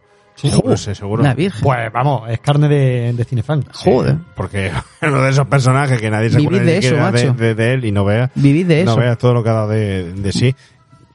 Marado- Maradona vive de un gol. Bueno, sigue, sigue. ya no vive. Bueno, ya no vive. Nada, que ya está, que los Ewoks son eso, una cultura, a mí me gusta mucho de George Lucas, que el tío se inventó un mundo con una cultura, al igual que, aunque de otra forma, que Tolkien, que se creó un- una mitología propia, un universo propio, George Lucas lo ha hecho también. Y los Sí. Ewoks tienen su rinconcillo peludo. Ahí, pero pasa eso, que son como muy entrañables, pero no olvidamos de lo que ha hecho Juan Pablo, que, que en la, el retorno al Jedi se van a comer a, a Han Solo y a los Skywalker, tío, que se los van a comer, ¿vale? Que de hecho, a los Starship Troopers, esto como se llamen, se los meriendan seguro, porque en la parte esta luego están tocando las cabezas vacías, tocando la batería, pa, pa, pa, pa, pa, en los cascos, se lo han merendado, tío. Son, Era un poco chungo. Son carnívoros, Era son un poco chungos. chungo. Son chungos, sí. Bueno, oye, tenemos por ahí también, eh, hemos hablado de los datos de, de producción, un poco de, y de efectos y de Light Magic, que es muy importante aquí, ¿no? Porque está Joe Johnson, ¿no? Que es diseñador, diseñador de producción, que tuvo bastante trabajito por aquí, Javi. Sí, bueno, aquí tenemos gente muy importante. Eh, ya hablamos de cuando hicimos Life Force de John Dijkstra, que bueno, participó mucho en todo el arte conceptual de, de Star Wars. Pues otra persona muy implicada en el arte conceptual de Star Wars fue Joe Johnston. Y, y aquí George Lucas se lo trae para hacer esta. Aquí George Lucas, la verdad que se involucró. ¿no? Yo creo que él venía de haber aprendido la lección cuando se hizo el especial navideño este que hablamos, del 78, que la verdad que es malillo. Es malillo. Está en YouTube entero para Está en verlo. YouTube entero, lo he visto medio porque es malillo. ¿eh? Es ma- muy malo. Es malillo, es malillo. Mucho peor que estas películas. Sí, sí, sí, sí, sí. Por eso digo que aquí se involucró y, y, y metió a gente buena, metió a, a Peter Bernstein en la música, que para mí la música está de lujo. Para mí la música para un telefilm está de lujo. Pero está porque, muy bien. Pero porque la música está basada en lo que dejó John Williams. Hombre, sí, sí, claro, claro. Está ahí, es pero está una, bien, pero una bien. prolongación y una base de lo que de, de John Williams. Sí, pero es verdad que Peter Bernstein, hijo de Elmer Bernstein, tiene algunas bandas sonoras interesantes también, el hombre. Mm. Y bueno, aquí Joe Johnston, bueno, pues se involucra en el proyecto y, y decide darle una vuelta de tuerca más a los a los Ewoks. De hecho, bueno, eh, para generarse un poco de más conocimiento acerca de estos de estos personajillos, el tío escribe un libro, lo tengo por aquí, eh, fue escrito y con ilustraciones, ¿no? Eh, se titula La- Las aventuras de Tibú, que, bueno, pues a través de, de todas esas ideas nuevas, ya he dicho antes, que se le, le, le incorporó los párpados, incorporó algunos movimientos, bueno, pues le dio una vuelta de tuerca más a los, a los, a los Ewoks. Y bueno, es que aquí también hablar de efectos especiales, hay mucho stop motion, ya lo hemos comentado antes, que además creo que fue una de las últimas películas de la industria Light and Magic que, mm, que utilizó stop motion. Estaba ya cambiando y estaba ya introduciéndose el Go Motion. Efectivamente, algo Y- motion, pero, pero costaba mucho más pasta. Claro, costó ¿no? estamos hablando de un telefilm, aquí no había pasta, entonces Y- y había que tirar de que stop volver motion. a tirar de- del stop Mm, motion, de ¿no? stop motion. Que el go motion es un poco con, como con imágenes, con figuras articuladas, eh, la forma de poner la lente es distinta y un poco como un stop motion más, más rápido, ¿no? Más rapidito, ¿no? Eh, Más baratito. Sí, pero, baratito. pero el stop motion pues, al final tuvo que hacerse aquí porque eh, no, el Pero motion es más, más caro, ¿eh? El- Yo creo que aquí lo que sobre todo ha funcionado muy bien es el make painting. Era Aquí hay, sí, aquí hay muchísimos planos que se nota que como, como, por ejemplo, hay un plano en el que se ve como un acantilado o un barranco, algo así, pintado súper bonito, mezclado con árboles de, de- que son imagen real, ¿no? Y se queda súper chulo. Y hay muchísimos planos, tanto en esta como en la segunda entrega, que están súper currados, súper bien, súper bien. Hay mucho... Hay imágenes muy bonitas. Hay imágenes muy bonitas. Cuidaron mucho las cosas. Por ejemplo, el idioma que hablan los Ewoks, que hemos hablado antes con Wicked, y no me he enterado de nada, está basado en idiomas reales, está basado eh, en el tibetano y en otra eh, lengua. El diseñador de sonido Ben Burt usó todo esto y creó un idioma propio. Luego lo que hizo fue también acelerarlo para que sonara más raro todavía, ¿no? Pero tiene muchos detallitos cuidados. Sí, sí, sí, tiene muchas cositas. Y bueno, y con respecto al guion ya lo hemos comentado, esto fue una historia de, de que tenía George, George Lucas en, eh, en mente y bueno, hay por ahí, hay mucha gente que comenta que esto fue un poco un regalo que le, que le quiso hacer a su hija Amanda, ¿Mm? que bueno, digamos Star Wars se quedó un poquito, ya lo hemos dicho antes, tiene unos contenidos quizá un poquito más maduros, más adultos, y él dijo, bueno, pues le voy a, voy a hacer algo de Star Wars, pero que pueda ver mi hija. Y un poco así surgió esta historia, una, una película que un- yo creo que iba a ser más bien algo parecido a un corto, unos 30 minutos, era la idea principal, hacer algo de 30 minutitos nada más. Pero el productor eh, Thomas G. Smith, que por cierto, este señor eh, que estaba también trabajaba en aquel momento en la industria Light and Magic, iba, él quería ya dejar la industria, él estaba haciendo Indiana Jones y el Templo Maldito y quería salirse un poco de la industria pues para él dedicarse a sus peliculitas, hacer ya su carrera ya independiente por su lado, ¿no? Y era muy coleguilla de George Lucas, le dijo, oye, mira, que estoy haciendo esto, échame una mano. Y bueno, pues al final lo convenció eh, y bueno, pues empezó a ofrecer este proyecto a las televisiones. Les costó mucho trabajo, a pesar de venir de una super trilogía que había funcionado muchísimo, mm, súper bien. Le costó muchísimo trabajo que este proyecto llegara a una televisión. Finalmente fue la, la ABC la que, la que se hizo con el proyecto con la condición de que hicieran una película de dos horas, ¿eh? Dos O sea, horas. Ellos querían una película de dos horas y al final, bueno, pues ahí hubo un acuerdo que, bueno, iban a hacer una película de hora y media, que más los anuncios y tal, son dos horas, ¿no? Para el, el- allí es que la ABC tiene el espacio, el Sunday Night, el Sunday Night Movie, como la película del sábado noche, del domingo noche, y bueno, consiguieron ahí ese acuerdillo de, mira, hora y media más media hora de anuncios y tal, las dos horas del espacio, te lo doy, y así fue como consiguieron vender el, el proyecto, ¿no? Sí, además recuperando totalmente el control eh, George Lucas, que era lo que él quería, porque sabemos Mm. que era un manipulador al final, que lo que quería era el control de todo, pero que le salió bien, ¿eh? que no nos olvidemos que es un producto de serie B, Ujú. ¿vale? Que es un producto serie B, al final puramente serie B, porque es que el presupuesto es de serie B, pero de esos que sabe al final George Lucas aprovechar muy bien. Sabe perfectamente eh, utilizar grandes presupuestos y pequeños presupuestos. Luego, la horquilla del pequeño presupuesto, porque esta diferencia con la siguiente película de la que vamos a hablar a continuación, eh, es pequeñito eh, y mm, los resultados no son del todo eh, vistosos, cuando la segunda tuvo más presupuesto que, que- que la primera, ¿no? En la batalla de Endor. Y que a nivel visual está mejor, ¿eh? Y está mejor, está mejor, cierto, ¿no? Luego, la, eh, el tema de la dirección, pues aquí se, se, se rodeó de, para dirigirla, pues de un señor que tenía mucha experiencia en televisión, John Corty, ¿no? Este señor que es director de cine, que también era animador, eh, y además muy conocido por la, eh, la película de la autobiografía de Miss J. Pittman para televisión, que fue sobre todo lo más destacado, junto, como no, con el documental Jugar de The Bulls y de donde sacaron 19 niños, que este se llama así totalmente el documental, que fue el documental por el que recibe el premio de la Academia a Mejor Película Documental, ¿no? Eh, es decir, que este señor tiene su Oscar ahí. Y, y con todo y con esto se vino a dirigir a dirigir la, la película de los Ewoks, nada más y nada menos, ¿no? Bueno, tampoco se sabe nada más de él. Tampoco lo eligió Mucho- para, la, mucho- para la siguiente. Ha hecho pero- muchos telefilms. Yo creo que lo, lo eligió Claro. porque hizo muchos telefilms para la televisión especialista americana. en televisión. Es que Mm, no es lo mismo mm. manejar la cámara, los No lo para televisión. Y esto Mm. era un producto para televisión, pero como hemos dicho antes, Mm. la película, a pesar de que era para televisión, se lanzó en cines europeos. ¿eh? por todo el revuelo que formaba Star Wars e incluso se lanzó en cines de, de España y el recuerdo que tenemos de ver esta, esta película es de verla, sí, alquilarla en videoclub, pero luego también ser eso. Y retomamos otra vez con el principio del programa. Una película que siempre estaba en Navidades. Y sin embargo se estrenó Sí. en agosto, es verdad que Y se estrenó en España- verano. En España sí. Bueno, en claro, en, esta- en Estados Unidos sí fue a finales de noviembre, que Sí. eso ya es casi casi Navidad. Era una película icónica de Mm. Navidades una película icónica además de cuando llegaba este tiempo, los Reyes Magos, Mm. tal, que recordar, señores eh, oyentes, que esto es un regalito que nos hemos juntado hoy aquí esta tarde el equipo en mitad de las Navidades para cuando lleguen los, los Reyes Magos, ¿no? Para que lo tengan ustedes ahí, a ver si nos da tiempo que esté la tarde del 5 de, de enero. Y igual que esta película era un regalo, fuera mejor o fuera peor, mm, Sí. es que te acompañaban. Es que era familiar, era de muy de, como ha dicho Javi, del domingo por la noche, de un Sí. sábado por la tarde, que te ponías con los niños en el sofá y, y la veía, porque era muy familiar, la podía ver un papá no muy exigente y, su hijo y su mamá y ya está. Totalmente. Oye, hay una ane- ah, perdón, Juan Pablo. Había una había una anécdota muy curiosa y es que para promocionar la película en, en televisión, Bosca Rau, que era, bueno, es el que el que guionizó la idea, la historia de George Lucas, se inventó un spot televisivo. El spot televisivo consistía en que Mace y Sindel entran a una cafetería así con una apariencia del año 50 y piden unos batidos y tal. En esto que Mace mira la cámara, mira al espectador y anuncia que se va a sacar una película de, de los sequels y nada, que, que sintonicéis la cadena ABC el domingo 25 por la noche, tal y cual. Y cuando lo vio George Lucas, dijo literalmente, esto es una mierda.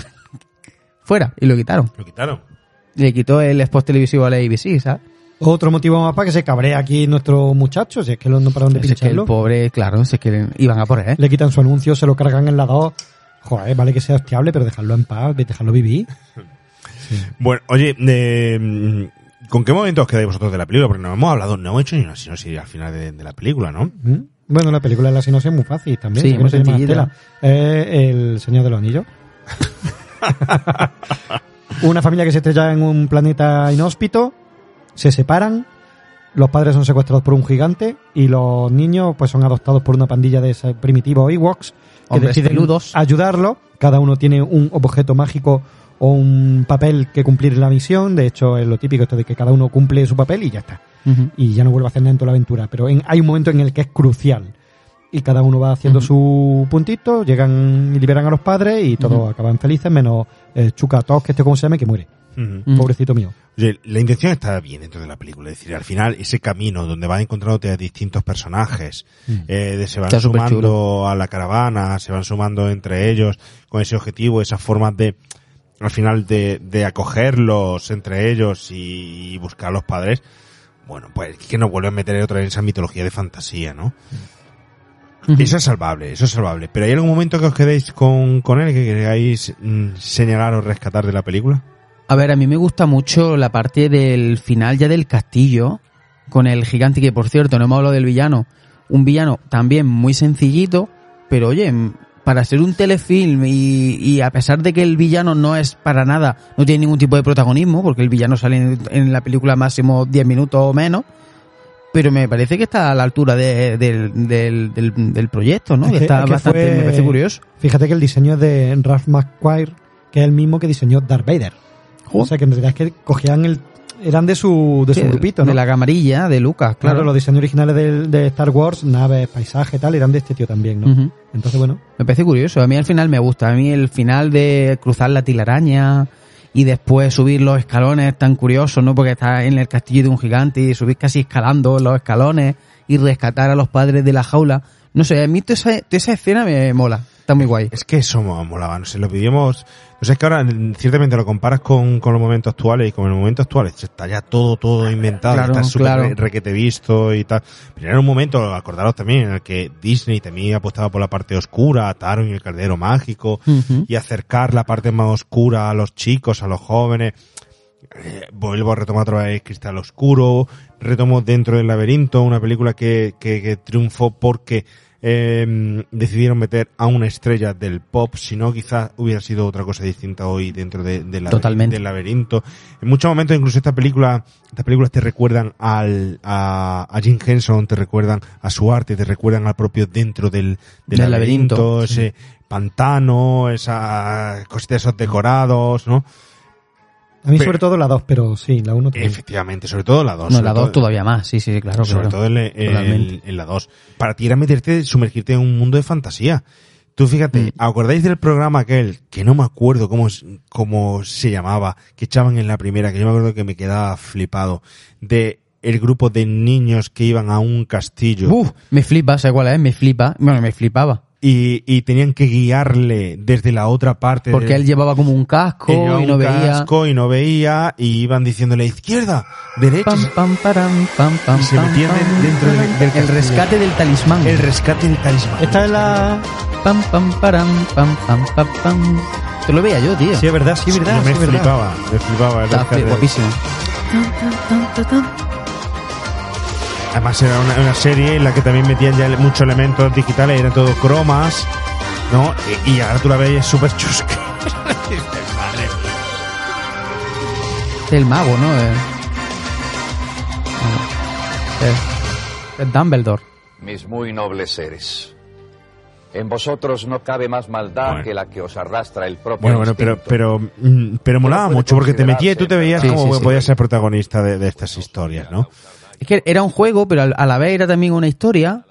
Hmm. Y estaba... chu- A ver, es que Televisión Española ha hecho cosas muy chulas. Yo me acuerdo luego en los 90, La Noche de los Castillos. No sé qué era también un me con- acuerdo yo, tío. Eso era un- Yo sí La Noche de los Castillos era un estaba chulo. concurso, estaba chulo, era un concurso en el que los concursantes entraban a un castillo y tenían pues que seguir los pasos de una historia encontrando unas llaves para rescatar a una princesa. Y había un villano que quiero recordar que era Torque, ¿no? No era Torque Sí, o algo así. algo así. Que si los Que luego se puso a hacer perseguía... cine eh, porno, sí. No, eh, no, perdón, que sí, este- te está equivocando, te está equivocando. Eso está súper chulo. Pero es que- que era la época de los libros juegos. Vosotros jugabais a los libros juegos. Hombre, yo todavía los tengo, yo me lo, lo rescaté el otro día para dárselo a mi hija, todavía los tengo de Vive tu propia aventura. Y, claro, pasan totalmente porque es que no le interesa, no le interesa. Además, tú te pones leerlo y están redactados como un poco, las traducciones que hacían como un poco raras. Pero era un momento en el que en los 80 la fantasía, la espada de brujería y la fantasía como tal, eh, se llevaba por primera vez de forma seria a la televisión y al cine. Sí. ¿Vale? Todo aquello que heredábamos de, eh, heredábamos de Ron Howard, de, mm, Conan, por de, fin. de, de Tolkien, de Ralph Basky, de todo aquello, y sobre todo aquello antiguo de, de eh, Lovecraft eh, o aquellas eh, crónicas de Narnia que ya se habían publicado. Se llevaba por primera vez a la pantalla allí. Luego todo eso desapareció, pero vuelve a surgir en un momento determinado en el que se consigue llegar a la, la gran pantalla del Señor del Anillo. Desde entonces hubo un gran paréntesis, pero luego se retomó con gran, gran auge. Luego bajó otra vez, se llevó a los juegos de mesa con el Warhammer y toda esta historia y tal Exactamente, que de hecho el ¿cómo se llama el juego este de mesa? El, el el juego ochentero, súper potente, juego de rol que se jugaba en aquel momento, desapareció y ahora lo han vuelto a reeditar, que está para las navidades y la han sacado más a un preciazo que antes tenía valía, pues lo que eran no sé, 20 euros o tal, en, en aquel tiempo, el 80, y ahora está por 60 pavos el juego, ¿eh? Pero es que han sacado los He-Man Master del Universo, Carísimos también. también de juego de mesa y está todo otra vez ahí, la espada y brujería y la fantasía a resurgir. Mm. No tiene nada más que ver las producciones actuales, volvemos otra vez a Willow, volvemos al Warlock, a Warlock, volvemos a Wizard, volvemos a, a, mm, a Juego de Tronos, pero es que es este año, señores y señoras, no se pierdan el estrenazo de Dragones y Mazmorras, Mm. que es ya inminente en, en este año. Es decir, que estamos en un momento en el que, en el que eh, otra vez se vuelve a tratar, pero no sé yo si llega a la, al joven o al adolescente de la misma forma que nos llegaba a nosotros esos mundos tan maravillosos, ¿eh? Esos mundos mm, tan espectaculares. Hay por ahí una película de, de Tom Hanks de los 80, Que está metido, no sé si la habéis visto, esa película en la que él eh, eh, está metido de lleno en un, en un juego de rol. Y se pasa toda la película jugando un juego de rol y le absorbe. La vi hace poco, además está Sí, en, me- me suena está mucho. en No me Amazon. ¿no? Está en Amazon Prime, en Prime Video. Y, y me acuerdo de esa peli porque eh, era un reflejo de, de aquella juventud que se jugaba al juego de rol y que se metía en, en los mundos de fantasía. Y en esta película Tom Hanks llega a perder totalmente la cabeza por, me, por jugar a ese juego de rol y creerse un hechicero, un mago, ve monstruos, ve tal. Una película casi casi de serie B, pero es súper curiosa, ¿eh? Es súper curiosa. No sé si Habrá- que rescatarla porque no, el me acuerdo. Castillo encantado. No, no me acuerdo bien cómo se llamaba esa. Es, A mí me parece haber visto la referencia de esa película hace poco en es algún que la vi hace sitio, poco, además. Además que es que la, la vi hace sí, poco, sí, ¿no? sí, si me sí. acuerdo a lo largo del programa o- os voy diciendo, ¿no? No, pero es verdad que, por ejemplo, yo creo que en aquella época estábamos, pues en esa ola que decías tú, yo lo, lo que comenté antes, los, libros- los libros juegos, pero no lo de elige tu propia aventura, sino unos que había de, de creo que era de Timun Más. Me alucinaban eh, y, y tal. Y ahora yo creo que también se está llevando eso, pero se está llevando también mucho el retratar al friki que en aquella época veía eso. Estamos eh, Big Bang Theory, la, muchas películas de estos de friki que juegan al rol, pero no está tan tanto el juego de rol, que es lo que a nosotros nos gustaba, sino el que jugaba los juegos de rol. No sé si me explico. Se está reivindicando la figura del friki o a nosotros mismos que hemos crecido, nos hemos hecho adultos y ahora tenemos la pasta para hacer películas. Bueno, los que tengan pasta para hacer películas o para otra cosa. o para sí. ser guionistas, son, están contando su historia. Entonces está guay porque una- un giro distinto. Antes contábamos la historia de Tolkien y ahora contamos la historia del tío que le gustaba la historia de Tolkien. Y que ahora se llama todo distinto de otra forma, no sé por qué. Porque, sí, sí, esa película, El umbral del juego. El umbral del juego. Esta es sí. que la vi el otro día, pues no sé si por Twitter o por algún sitio. Sí, sí, la, Tom la Hanks recomendó. pierde, pierde, se le va la, la chaveta ahí jugando al Pero, esto, juego. es un ¿eh? pero esto es, una- es un telefilm también, creo, ¿no? No, no, es, es película. No sé si es este movie o no. Ah, Si es verdad este- que de baja, sí, sí, es TV Movie, es TV que de baja que, mm, 82. bajo presupuesto, pero está chula, está chula, vamos, está chula volver a verla con todas las carencias de aquel momento. Pero lo que la referencia que tú hacías, Oscar, ¿alguien me puede decir por qué eh, lo que antes llamábamos todos la búsqueda del tesoro ahora es un escape room? ¿Eh? Vamos a hacer un escape room, ¿qué es eso? ¿Qué es eso? Bueno, y luego, y luego entiendo que la diferencia es que antes buscaba un tesoro y ya lo que busca es salir. Y sobrevivir. Antes eran pistas, Sobrevivir. pistas para, para llegar a la llave final que abría el cofre. Pero es verdad, es verdad. Ahora son pistas para abrir la puerta y es un escape room. No Es verdad. Yo jugaba con mi hermano pequeño en, en- tesoro, en casa hombre. a eso. Yo le escribía notitas, pistas, da cinco pasos a la derecha, no sé qué te encontrarás, aquello que no sé cuánto. Y él iba en el salón y encontraba aquello. Y ahí encontraba otra nota, que llevaba a otro sitio, y allí lo llevaba a otro lado. Y eso jugamos de, efectivamente, verdad, es tesoro. Y al final pues, el tesoro era nada, una magdalena. o Pero un todo eso era de los 80. Eso Claro. de- y ahora mismo, pues, le cambiamos el nombre y tal. Pero, Soy unos mierdas todos los de ahora. Ay, en fin, en fin. Bueno, chicos, eh, ¿os queda algo de esta, de esta película? ¿Os queda algo de que queráis comentar? Bueno, a mí me gustaría reivindicar el cartel. Eh, de Judas Truth también, Claro, ¿no? es del mismo de, de mismo Star porque Wars. que es que tú ves el cartel y crees estás viendo un película en el Sí, cartel, sí, sí. ¿no? Joder, el claro, cartel un es una cartelón, un cartelón, sí. Los dos, los dos, los de las dos partes. Aunque en la segunda parte no sé por qué Pero el hay unos es carteles, mejor. no el original, pero otros carteles que salieron en otras ediciones que ponen a- al hermano como si fuera prota cuando muere a los tres minutos. Pero bueno, no, no entiendo por qué. Pero los carteles son muy chulos. Y luego una cosa muy curiosa, el padre de Wicked en esta película eh, hay una referencia que estuvo en el planeta Tierra. No sé si os habéis de cuenta. Una referencia que estuvo en el planeta Tierra. Hace muchos muchos años, en otro mundo alternativo. Tiene una concha aquí colgada del cuello como los del Camino de Santiago, tío. El Ah, padre de Wicked, claro. de de ha hecho el Camino de Santiago. Eso está ahí. Tío, córtale el, al, De al verdad. cansapaya este, córtale el, el micro, porque... Que sí, sí, fijaros, fijaros. es que Si no, ¿de, de, de qué polla tiene una concha en el cuello colgado en, un, en una luna A lo, bocosa? a lo mejor eh, viajó, claro. viajó al futuro, se encontró Claro. con Stallone, Claro. con Stallone en Demolition Man y, y se trajo la concha para cuando estuviera en mitad del campo y le entra ganas de hacer algo. No es sé. muy chiquitilla, ¿no? Puede ser, ¿no? ¿O no? No, no, no, no.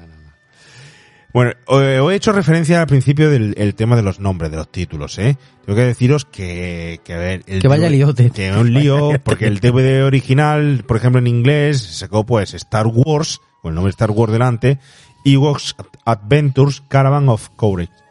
Es decir, que metió ya Star Wars. El DVD en español metieron también Star Wars. Star Wars, los Ewoks, Caravana de Valor. Mm. Luego hubo otro más en español que metieron que se llamó Caravana de Valor, una aventura de los Ewoks. Que es como se llama ahora en castellano. Efectivamente. Y algo parecido también apareció en Latinoamérica y tal. Y, bueno, y Disney también la, la anunció en la edición vintage último tal simplemente como la aventura de los Ewoks, ¿no? Es decir, que ha tenido ahí un montón de cambios de nombre. También los lanzamientos en DVD han sido distintos, ¿no? Ya os he dicho que, Mm. que salió en, en VHS, en el Ujú. 90 sale en Laserdisc, pero en el 2004 sale también eh, junto con la batalla de, de Endor en DVD un paquete las dos juntas, ¿no? Y bueno, luego también es verdad que sale, sale más tarde, fue pues remasterizada de forma vintage y tal, Mm. con el tema de los efectos, eh, luego por ordenador también que metieron alguno más, pero poquito, ¿no? Poquito, hasta que no ha llegado pues casi totalmente limpia, ya la podemos ver en Disney Plus, ¿no?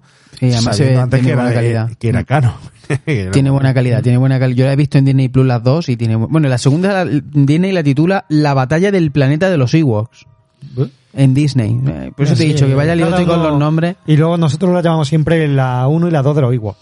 y ya está. La de la, Sí, ¿Te acuerdas la, la de los Ewoks? De hecho, yo creo que mucha gente que lo está escuchando ahora no sabe, ve los carteles no sabe cuál es la primera o la segunda. Mm. Además, con Yo tampoco lo cuál, vi- cuál, cuál se hizo antes, cuál se hizo después, hasta que ya no profundizas un poco. Mm. Además, ve los carteles y no sabes diferenciarlo, pero además es que hay una diferencia de tiempo que son del 84 al 85, que es que es muy poco tiempo. Y los Ewoks son todos iguales, excepto por el bolsico que llevan o, la, o, la- o el casco es el gorro. Oye, ¿sabéis? Curiosidad. ¿Sabéis que en toda la trilogía, bueno, y en las películas, no se les llama Ewoks? Claro. No o se sea, le en el guion está escrito que son los Ewoks, en los créditos de la película está puesto Ewoks, tal. Ah. Pero en la peli nadie dice que son los Ewoks. Porque los, los personajes no saben que son Ewoks. Son son una raza Ewoks. una raza, pero, son seres. Pero no son ellos no dicen pero que no. nadie les dice, mira, ahí va un Ewoks. No se nombran. Pero vamos a ver, si, si tú te encuentras ahora un extraterrestre, pues el extraterrestre tendrá un nombre en su planeta, pero tú no lo sabes, ¿eh? Un extraterrestre.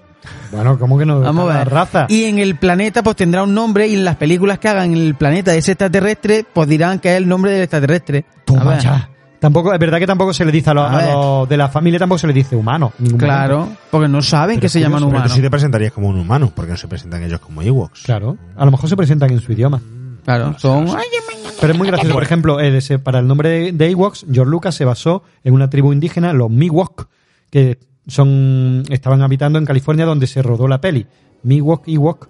El tío jugaba mucho con estas cosas. Son cosas muy curiosas, tío. Se lo curraron, coño, que se Te lo curraron. inventado, ¿no? Eso te la has inventado. Que no, que no, que no. Que te la has inventado. Que no. Seguro que te la has inventado. Y el Ewok se basaba en el grifón de Bruselas, una raza de perro también, que ahora se venden unos disfraces muy chulos Madre mía. de Ewok para esos Dale al perros. botón, córtale ya.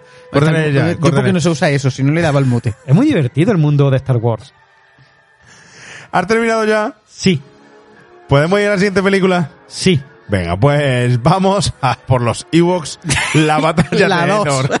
A por la 2 o la que o la que sea, el spin-off, la secuela, la Star Wars de los La, la segunda de la de los Ewoks. Molaría llamarla, eh, Star Wars, los osos amorosos.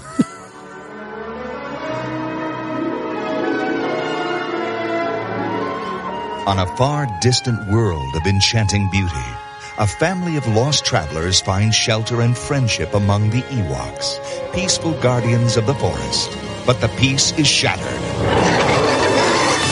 An evil storm sweeps the planet Endor, threatening the Ewoks' very existence. Run fast, run. And a courageous Earth child is left orphaned, hunted by the cruel armies of an insatiable warlord. All I want is the power. Foolish. Do what he says. It's a breathtaking adventure that soars to extremes of heroism and treachery. There's no escape for you, my little one. But there is hope. A shipwrecked adventurer and his speedy sidekick join forces with the Ewoks. Their mission? Penetrate a fortress of death and rescue their friend. It's a desperate scheme that unleashes the rage of a demented tyrant. From the creator of Star Wars comes a dazzling adventure, a timeless fable of courage and conflict, of bravery, innocence, and unspeakable evil, featuring Wilfred Brimley and the visual mastery of George Lucas. Take a journey to the far reaches of your imagination. Ewoks, the battle for Endor. Coming to your family from MGM UA Home Video.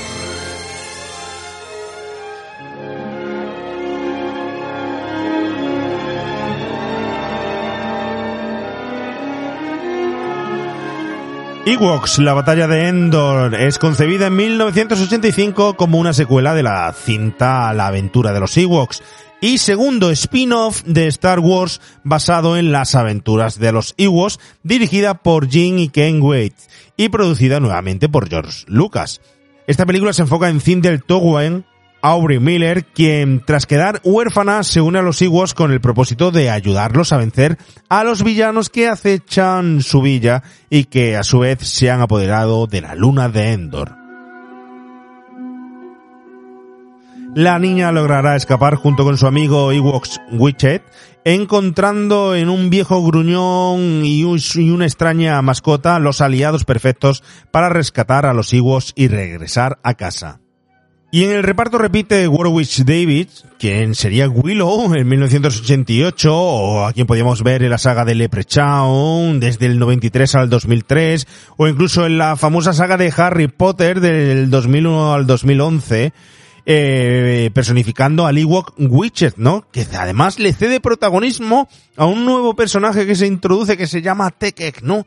Una criatura extraña detrás de cuyo traje estuvo Nicky Voltego. Esta segunda parte, más fantástica, dramática y con más elementos de terror, se acerca más estrechamente al universo original que su predecesora, algo que agradó un poco más a los forofos de la saga que no encontraron esa conexión en la primera entrega. A pesar de todo, muchos se quedaron pues decepcionados porque creían que iba a estar más cerca de, de- la saga original de Star Wars, ¿no? Otros se quedaron un poquito más eh, complacidos cuando la vieron porque hay muchos elementos como son, por ejemplo, la, la lucha, los blaster, el tipo de, de personajes que dicen que, bueno, que no estuvo mal, que por eso eh, quedó un poquito más cercana. Para tu gusto, esta película, y tú que eres el más forofo de todos los de los que estamos aquí de Star Wars, ¿se acerca más, menos? No sé, yo a, a mí realmente me, me la trae el pairo. Quiero decir, es que yo la enfoco a las dos de los Ewoks como eso, basada lejanamente en unos personajes de Star Wars y punto. Entonces, no le veo que tenga más conexión con el universo de Star Wars, ni me importa. Es que no busco Star Wars en los Ewoks, busco una aventura de los Ewoks con la musiquilla, el tonillo, la épica, un poco la estética, pero ya está, no, no, llevo mucho más espada de brujería incluso en esta que en la 1. Aquí tenemos una tía que se transforma en brujo moviendo, en cuervo moviendo un anillo. Que me recuerda, por cierto, a los Power Rangers, pero bueno, el traje de plumas que lleva. La, a Rita Repulsa. Sí, sí, sí, tío, horrible. Y luego tenemos a los, a los villanos, estos tíos extraños también, que, que igual son mucho más de espada y brujería, arrasan el poblado como en Conan, y a partir de ahí el héroe tiene que empezar una historia de venganza personal o de rescate. Mm, No, no veo una gran conexión con el universo de Star Wars, la verdad. Pero yo te digo que personalmente me da igual. Es que ya hay tantas cosas de Star Wars, ¿para qué que- quiero más? Pero sabes tú que, al, que el- al forfo de Star Wars no le da igual, tío, que, que busca en cada película de Star Wars la conexión perfecta para hacer que el mundo se- de Star Wars sea perfecto y no haya eh, ningún agujero Sí, por ahí. bueno. Y que estas películas pueden llegar a ser una mancha para esos auténticos seguidores. Sí, pero yo creo que ha crecido más allá del control incluso del propio George Lucas. Star Wars ha crecido tanto, se ha convertido en un monstruo tan enorme dentro de, de- de la historia del cine que es muy difícil tenerlo todo atado, a pesar de que hay grandes sesudos y eruditos que hilan las novelas con los cómics, con las películas, con las series, con las no sé qué, y todo lo atan. Y cualquier punta que se escapa, pues es verdad que les pone nerviosos y le hace crecer las canas en el pelo, pero yo no soy de eso. Yo de hecho no he visto la mitad de las cosas de Star Wars que se han hecho a día de hoy. Y ahora más, eso te iba a decir, y ahora más todavía, en el universo más expandido que nunca. Claro, esta, esta, estas películas pertenecen al universo expandido de Star Wars, con lo cual no, no son de la rama primitiva, originales, ni de las más principales de la película. Es que te- no afectan a, a la, a la historia de Darth Vader, ni de Obi-Wan, ni de nadie, ni de Yoda, no tiene nada que ver con nada.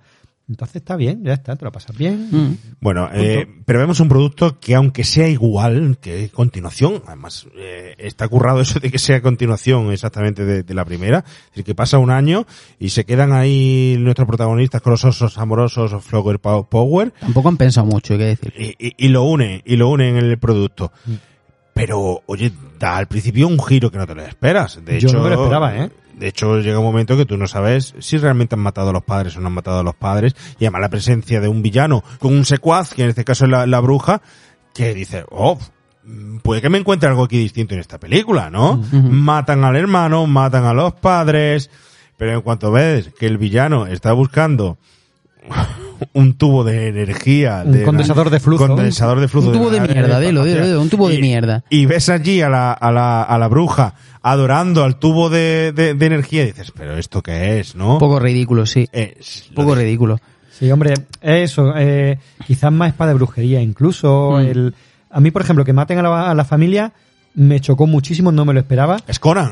Además como, además, como la niña lleva todo, toda la película, Sí, el la- la- brazalete. el brazalete este de, de las luces, claro, al final yo esperaba El- que que alguna una luz, luz se en- encendiera. ¿eh? Sí, sí, sí. Cuando salió los dos títulos de crédito, yo dije, hostia, que se lo han cargado. Mi se mujer, se cargado tiró, de verdad. mi mujer se tiró media película diciendo, pero en serio lo han matado, en serio lo han matado a todos. Y yo, yo qué sé, hija, no me acuerdo, yo creo que sí, que se lo han follado a Para todos. ser una película infantil es un poco macabro. Bueno, en tú mira Bambi, mira ¿eh? Nemo Uf. y todas estas, pero Yo como, no, como no llegué a verla con mi hija, porque vimos la, vi la primera con ellas, y le dije, venga, que hay una segunda película. Y me dijo... Papá, la segunda ¿en ya te la tragas tú, ¿no? ¿En serio, papá? ¿En serio? Digo, venga, ya, me habéis dicho todo. Ya, Mm. me la trago yo, me la trago yo y los oyentes de remake de los 80, Eh. que, que volverán a verla, ¿no? Pero una cosa que sí me mola de esta peli, al igual que de la 1, es el rollete cuento. De hecho, dicen que en esta, George Lucas había visto hacía poco, había leído no sé qué a Heidi, y se inspiró en el abuelo gruñón y la niña sola en el bosque que vive con él, y cómo tienen que acoplarse, y, y Mm. cómo uno percibe como una invasión de esta niña, que lo sacas de aquí, que no, no, no, es mi hija, no- y cómo se adapta, y cómo se vuelve tierno, y cómo la protege, se convierte en una especie de padre, porque se han cargado el suyo. O sea, que es un cuento, tío, es que es un cuentecillo. Lo que pasa es que el personaje de Noah es que tampoco, no, no es muy carismático, ¿no? ¿A vosotros os gusta el personaje de Noah? A mí sí me gusta. A mí me recordaba, ¿sabes quién me recordaba? Al, Al abuelo de Heidi. Al abuelo de los Fraggle Rocks, tío. También. ¿Te también. recordáis, eh, es un Gandalf eh, en Obi-Wan. Está guay. Sí, es el típico abuelo gruñón, no, no tiene el carisma que tiene el abuelo de, de Heidi, pero es el típico abuelo gruñón que luego no me lo creo, no me lo creo luchando contra Gorax eh, en la última escena, el otro con el espadón y este con el palo que ha cogido ahí del olivo que había al lado, luchando contra él. Y, Es que eso me, es que son cosas que chirrían. A mí me pasó chirrían. eso. Eh, busca más algo de habilidad, de astucia para vencerlo, pero en un enfrentamiento cara a cara evita eso, hacerlo en la... A mí me pasó un poco eso, ¿no? En la primera película tienes a los Ewoks que cada uno tiene un poder y como que ves ahí como que como que hay chicha para enfrentar al villano, ¿no? Y aquí cuando ves que están llegando al castillo del malo con un viejale, con un conejo que corre, con una niña y con dice, ¿y con esto el y con esto dónde va? El conejo que corre es Flash, se mola. Sí. Sí, pero para atacar a una bruja y a un No, pero, pero es, un, son es un personaje, es un complemento, un personaje entra- entrañable que han metido como cuento, que está muy bien. Está muy bien. Además le dan personalidad, le dan un rollo, le dan esa astucia de no le des de comer, eh, no te muevas de aquí. Y estaba corriendo y le da de comer a, los- Mm. a los críos. Es ese sí que es verdad que dentro del laberinto. Ese sí que es un personaje que podría estar en ese mundo. Y- Además, si te fijas, tiene un poco como ojillos y cara de, de Gremlin, ¿eh? Sí, Ese Gizmo, ¿eh? Es un poquito esos personajes, esos personajes, ¿no? Es que era la época, pero yo, una, un debate. George Lucas, ¿por qué tiene esa necesidad de meter en todos sus productos un personaje chorra, que en este caso creo que un acierto, pero que en otros tipos, Jar Jar Binks, que lo hemos hablado antes, no, o un C3PO, ¿por qué siempre mete un personaje de coña? Para acercarse al público infantil, Yo imagino, creo que ¿no? sí, yo creo que sí, que busca siempre que haya algún tipo de personaje con el que el niño conecte. Se ría, Creo que sí, creo que sí. Somos simplones a veces. y- Mm, sí. Porque aquí la verdad que el tic este, el conejillo este... Bueno, Bueno. pe- pero aquí en concreto casi es lo que mejor le salen. Sí, porque la película es más infantil. Entonces, pues bueno, con esta, Es que tienes una conectas con el personaje, pero... Tienes una niña que es protagonista, ¿eh? Que eso no, el- que no me- hemos hablado, pero a ver, le das el peso del protagonismo a una niña con un Ewoks. Hay cosas que están muy chulas, eh, por ejemplo, la, la sinopsis que hacen entre, perdón, la, la simbiosis que hacen entre ellos dos, eh, cuando la, ella la secuestran, el, la aventura del pájaro cuando él se tira eh, Con el ala delta. con el ala delta por el pájaro, como él es el protector, se queda el, el valor de, que, de, de quedarse encargado de protegerla a ella, hasta que ya encuentran a un ser un poco más fuerte, como es Noah, ¿no? Que ya el Ewok vuelve a ser un muñequito y Mm, deja de tener mm. pro- protagonismo Es que son dos se le niños. estaba dando antes. Wicket Son es dos otro niños. niño. Pero es el niños. hermano mayor que está cuidando de, de, de la hermanita pe- pequeña, ¿eh? Eso, a ver, está bien, pero un protagonismo de una niña mm, en la película solo la niña, una niña con los ricitos perfectos allí, que mm, es inevitable que piense, vamos, hija mía, ¿cuánto tiempo tienes que llevar tú aquí sin lavarte la cabeza? ¿Me vas a decir que te han salido esos rizos así tan perfectísimos? ¿Y quién te, rabas- te lava la ropa si tu mamá se ha muerto y no sabes poner una lavadora, no? Porque además Pues son esas cosas que uno se plantea, ¿no? Pero bueno. Además te tengo que decir que la ropa de Noah tiene mierda, ¿eh? Sí, hombre, eso- O sea, el Noah tenía que ser tío un puerco, ¿eh? Te lo digo en serio. Qué sucia Por eso le encanta cuando ropa, aparece ¿eh? la niña y le hace de comer magdalena y dice, hostia, qué bien. Esto. Hombre, claro. Pero pones también la lavadora, qué guay. He encontrado. Ahí- ahí lo- oye, ¿sabes qué? Explotación infantil, ¿eh? Explotación en la luna de, En la luna de Endor. Explotación infantil. Qué buen nombre para un, un grupo de música. Explotación. infantil en la luna de Endor. Eh. Yo lo compro. Tú da idea, tú da idea, tú da idea. Oye, ¿sabes que Aubrey Miller, que es la niña, la actriz, no sabía por entonces, todavía no sabía ni leer ni escribir? Por tanto, no se podía leer los guiones. Y todo es imitación de otra persona que iba diciendo las frases y cómo lo que tenía que hacer. Y ella ya. imitaba. Joder. Así que luego su carrera como actriz ha sido como que no. Es que tiene estas dos películas y nada más, me parece, ¿no? Mm. Nada más. Igual que Mace, tampoco tiene ahí mucho más. Bueno, pero Mace tiene algo, pero esta no. Esta Walker. no. Mm. Oye, ¿y qué me decís, a ver, aquí, de Warwick Davis?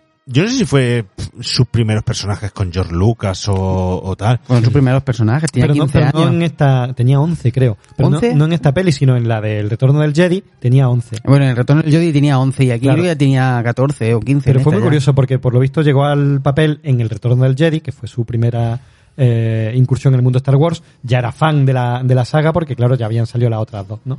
Y la abuela vio un anuncio en la prensa de que para un casting buscaban actores bajitos de menos de 1,30 para la película y tal. Y escribió a su nieto, de 11 añitos. El chaval fue para hacer de extra, pero resulta que el actor que iba a hacer de Wicked era el mismo que hace de R2D2. Pero se puso malo.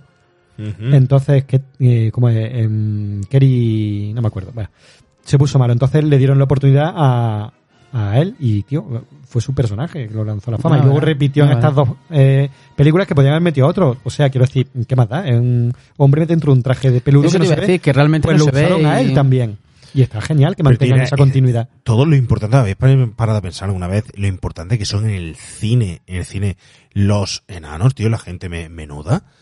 Ah, ¿eh? que venían todos, bueno, vamos a decir, de- la gente dice del circo, de esto, lo otro, aquí lo veíamos en España, el bombero torero, es un poco despectivo y tal, y lo importante que son el cine y las actuaciones tan buenas, importantes que tienen, porque tenemos este personaje que, que luego le vendría de cara descubierta con Willow, eh, Leprechaun, pero luego lo tiene, como hemos dicho, en, el- en Harry Potter, ahora está otra vez con Willow, es decir, un tipo que después de infundarse un montón de trajes, de hacer personajes eh, menudos, de, de, pues, tener una trayectoria tan extensa, vuelve otra vez a, a protagonizar una, un- una serie de Disney con gran éxito, con un personaje que mantiene los valores originales. Echo de menos, no sé si habéis visto la serie o no, No. echo de menos eh, la música original, la música de, De la de película, James ¿no? Horner, la echo de menos, que sabéis que es fundamental en Willow, Sí. pero el personaje de hecho siguen todavía con la premisa de que lo siguen tratando como un mago despectivo, como eh, menor, inferior, y lo tratan como un Aficionadillo. un aficionadillo, ¿sabes? Es decir, bueno, pero es que fíjate en el montón de personajes, eh, fijaros en Monty Python Lo que con los, viajeros del, del tiempo, donde los al final la mayoría de los protagonistas son el gran elenco de mm, personajes menudos que, que hay. Acordaros, por ejemplo, Tim Burton, que también lo ha utilizado muchas veces, lo Umpa Lumpa, Mm. eh, el cine, si, es se echa una visual, si se saca un libro o se hace un podcast nada más que de enanos en el cine, ¿sabes? Y, y muchos Los Juegos de Tronos. Y muchos Bueno. no han sido reconocibles físicamente hasta que se le ha dignificado hace no tanto. Eran eso, R2D2, un Ewok, eh, con máscaras, con, eran. con monstruos. Y ahora ya están, desde hace ya tiempo, acaba de descubierta, tío, y, y que muchísimos que son grandes Y actores, quedan- claro. claro, claro, y Pero- quedan- y quedan mucho. También mucho fastidia que a partir de Juego de Tronos parece que es que ya mm, sí vuelven otra vez la escena. Que no, hombre, que en los 80 Ya había, claro. trabajaron ya había, claro. muchísimo, Muchísimo, trabajaron claro. muchísimo. Y en películas míticas. El que estaba metido dentro de Chucky. En fin. Pero eso, se- siempre se te dejan a personajes que al final aparecen con una máscara. Por eso eh, son tan importantes personajes como, por ejemplo, Willow, ¿no? Donde se le ve y es el, el propio El prota, claro, protagonista. claro, claro, Ahí Mira, está. tenemos una publicación, por ejemplo, en Instagram sobre reivindicando estas figuras. Tenemos la de Poster Gay, a Zelda Rubinstein, por ejemplo. Tío, eh, eh, Felicila, Billy Barty, este que hace también con los pelitos estos, los pelirrojos y las orejas puntiagudas. Uf, que hay muchísimos, tío.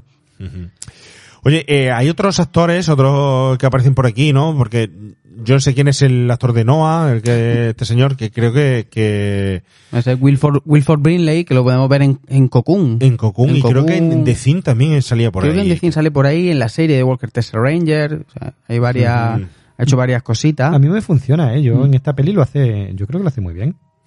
Para, mí el tipo a de... mí no me papel mola, es, a, mí no me mola mucho el personaje que hace, pero bueno. ¿Qué personaje es? Que al final es una película donde tienes una niña muy pequeña, muy pequeña y un señor muy mayor. Mm. Mm, vale, que sí, que es... eh, al final lo que busca la ternura esa, pues como hemos dicho antes, de Heidi, de, de, Claro, de- eso es. de llegar a la gente pequeña. Sí, Es un cuento. sí es que al final es un cuento, es que es un cuento. Que se acerca mucho a la factoría Jim Henson. Es que a mí me recuerda mucho más aquí a Jim Henson que a la propia eh, La Imagi y todo eso, ¿no? Sí, sí, sí. sí. ¿Qué más tenemos por ahí? La bruja, que la bruja, eh, qué desaprovechada está la, la- la totalmente, bruja, tío. totalmente. Un personaje que daría más juego. Mm.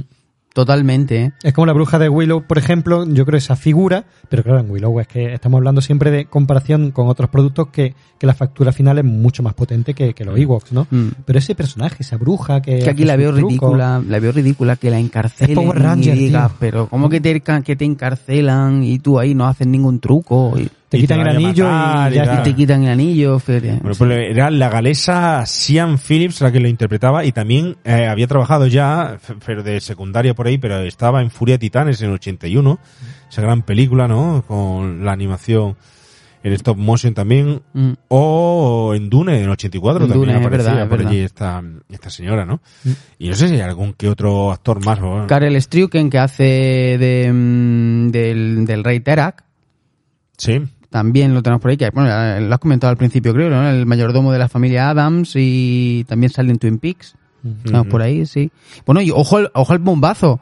Paul Gleason, Paul Gleason haciendo del padre de, de Sindel al principio de la película, porque, ¿cómo se llamaba el actor? sí, Guy. Boyd, Guy Boyd, que fue el, el que interpretó al padre de los niños en la primera entrega, cuando le dijeron el papel que tenía en la segunda, se negó a hacer el, el papel, porque decía que eso era un papel súper chico y que, Mm. y que un poco estaba decepcionado con el papel que le habían dado y tal.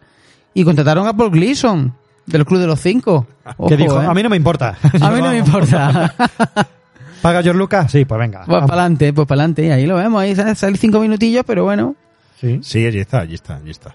Bueno, pues no sé qué más podemos comentar de esta peli. Creo que hemos eh, hablado casi todo la trama. La- más. eh.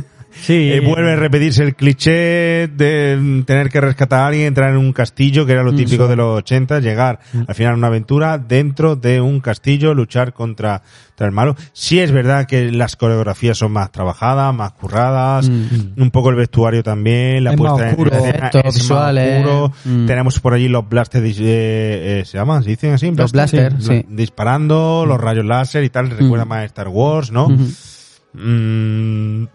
Pero men- la película creo que es menos, no sé cómo decirlo, si menos carismática o menos, no sé, no llega tanto, a pesar de ser a nivel técnico, considero que es mejor que la primera entrega, creo que la primera película tiene más alma. Esta tiene, la- más, esta tiene más ritmo, quizás, Sí. más escenas de lucha, Sí. más emoción.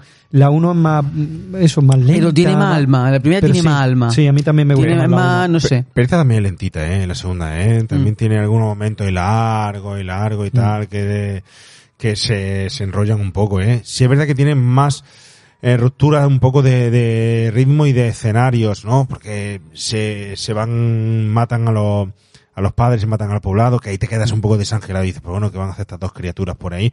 Empiezan a vivir una aventura el Ewoks y la niña, hasta que se encuentran ya eh, el alivio cómico, Noah. eh, Noah con un poco de alivio Ujú. cómico de la tensión de lo que había venido antes, ¿no? Te meten entre medio también que si la secuestran, que si se van al castillo y tal. Tiene distintos, como distintos escenarios de fantasía a los que vas. Los malos tienen más peso que en la 1. En la 1 el Gorax este no, no, que ya era, que ya era, un, ya era un buen villano para mi, a mi punto de vista, pero es verdad que Era aquí un los troll villanos, de los cuentos, pero ya está. pero aquí los villanos son muy buenos, ¿eh? Mm, Bueno, aquí los villanos son muy buenos. son muy ridículos Son muy buenos son muy para el tontos. proyecto, para el proyecto que es para un, una TV movie. Sí, eh, además son, podrían dar más miedo, incluso podrían ser, porque son feroces las máscaras, las espadas, pero Mm. como luego los ponen tan torpe y tan tontos, parecen los policías de estos del Estrade, de Sherlock Holmes, que tropiezan entre sí y Mm. se caen. Y es verdad que el final de la película es un poco, a mí me dejó un poquillo chof. Mm. Tanto por como muere el malo, que me, que me dejé así como ya está. Pues, Y luego, no sé, que la niña se vaya con el Noah, que lo acaba de conocer. Ande irán. Ande irán los No, dos se va a quedar con los igual, hostia. A mí lo que me da pena claro, es que claro, se en- dejen al, al ratón este rápido, me da pena que se lo deje ahí, coño, ¿por qué no se lo trátelo aquí. ¿Qué más da? Si estamos hablando del universo Star Wars, que todas las especies del universo viven juntas en los mismos planetas, se comunican, ¿qué más da? Llévatelo. Oye, el, si es verdad que, por ejemplo, vuelve aquí a trabajar Joey Jackson, eh, eh, repite otra vez el maquillaje, Sí, que no hemos, no hemos dicho nada de este se- señor, de que eh, luego su gran éxito fue eh, Jumanji. Cariño, Jumanji cariño encogido de los niños. Cariño encogido de los niños, o Capitán América, el primer Vengador. primer ¿no? Vengador. ¿no? Eh, Estaba ahí con él. Y tampoco hemos dicho nada de los directores de esta película, Jim y King Wyatt, ¿no? Que Dos hermanos. nadie los cono- conocía, pero bueno, Sí, hombre, luego eh, ahí se- Ah, bueno, tú dices en el momento. en el momento. Ah, vale, vale. Luego firmarían películas como La Mosca 2 en 86 o Pesadilla en el Mestre. Pero son guiones, son guiones. 4. Sí, firmaría. Son los los guiones, pero luego dirigieron, vamos, que es de ellos las tres, y a mí me gusta mucho la de Pitch Black Mm. y, y las crónicas de Riddick y todo eso, son de ellos, guion y dirección. Sí, han tenido su, su momento, sí. Mm. Pasa A que sí, que es verdad que en el momento no, bueno, no, no tenían gran cosa y tal. Y luego hicieron algunos guiones, se han centrado mucho en el miedo, tienen por ahí alguna cosilla que a, a mí me gusta mucho. Por ejemplo, cuando despierta la noche, que es también una peli ochentera de estas de que cuentan historias de, de miedo. Hay varias historias de miedo en la misma peli, que está muy, está muy bien. Bueno, tiene, tiene cosillas, tienen cosillas. Oye, ¿os quedáis con algo de esta película? Bueno, eh, de esta y de la otra, del universo Ewoks hay una curiosidad que los eruditos, estudiosos y frikis que tú comentas antes, ¿no? Que, que les molesta que, que haya algo suelto por ahí, pues tienen la hipótesis de que en realidad los Ewoks murieron todos. Porque en el retorno del Jedi, cuando explotan eh, la estrella de la muerte, el planeta en la luna está tan cerquita que debería haber sido arrasada Ostras. y todos los Ewoks habrían muerto. Terrible. Pero luego, a su vez, en la muy, muy gracioso esto, claro, como salen todos estos fans diciendo esto, pues luego la cuenta Twitter de, eh, oficial de Star Wars salió desmintiéndolo diciendo que no, que la Alianza Rebelde había hecho un escudo para proteger al planeta, a, a Endor, de la explosión. Y Pues quiero una película de eso. Tío, tío, ¿en serio? ¿Ves cómo Quiero una daría, película de cómo eso. daría para, para, para más, tío? Quiero una película de eso. Película o Ajá. serie o algo de eso, sí. Claro. Es que nadie piensa en los Ewoks. No, o sea, series explotan no, en la estrella de la muerte, tío, y mueren todos. Series no, tío, series no, más series no, por favor. Cartazón No, tío. Cartazón de Dejad de hacer series, por favor. Productores de Netflix, HBO, Amazon Prime, No hagáis series. No hagáis tantas series. Pero tampoco hagáis que películas. no tenemos tanto tiempo. Pero no hagáis películas, 10 películas de la misma que también al final una serie. Pues- no, por favor, no hagáis series y menos hagáis series de 20 capítulos. Por favor, no hagáis películas de 3 horas y cuarto, 3 horas y... Por favor, se me empaqueta el culo en el asiento, por favor. No, digo en serio, no he ido a ver Avatar porque por lo que dura, lo juro. Yo sí la he visto, ¿eh? ¿Está guapa? eh, ¿El dolor de culo o la película? La- el dolor de culo está guapo, seguro. Eso es algo que tú tienes que experimentar. Cuando te duele el culo, No podía eso tienes que experimentarlo tú No luego, saber si merece la pena o no que te duele el culo.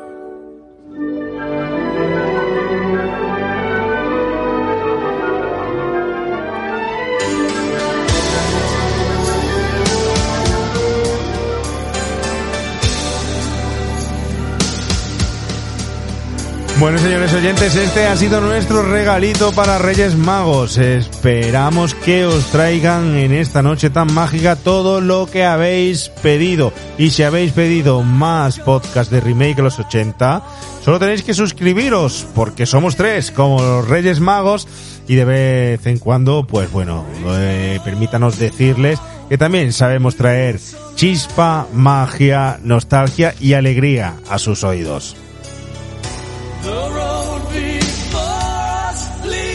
Javi García, un nuevo año en Remake de los 80 empieza y lo hemos hecho con los Ewoks. Quién sabe si realmente detrás de ellos eh, hay una genética que le pertenece, ¿eh?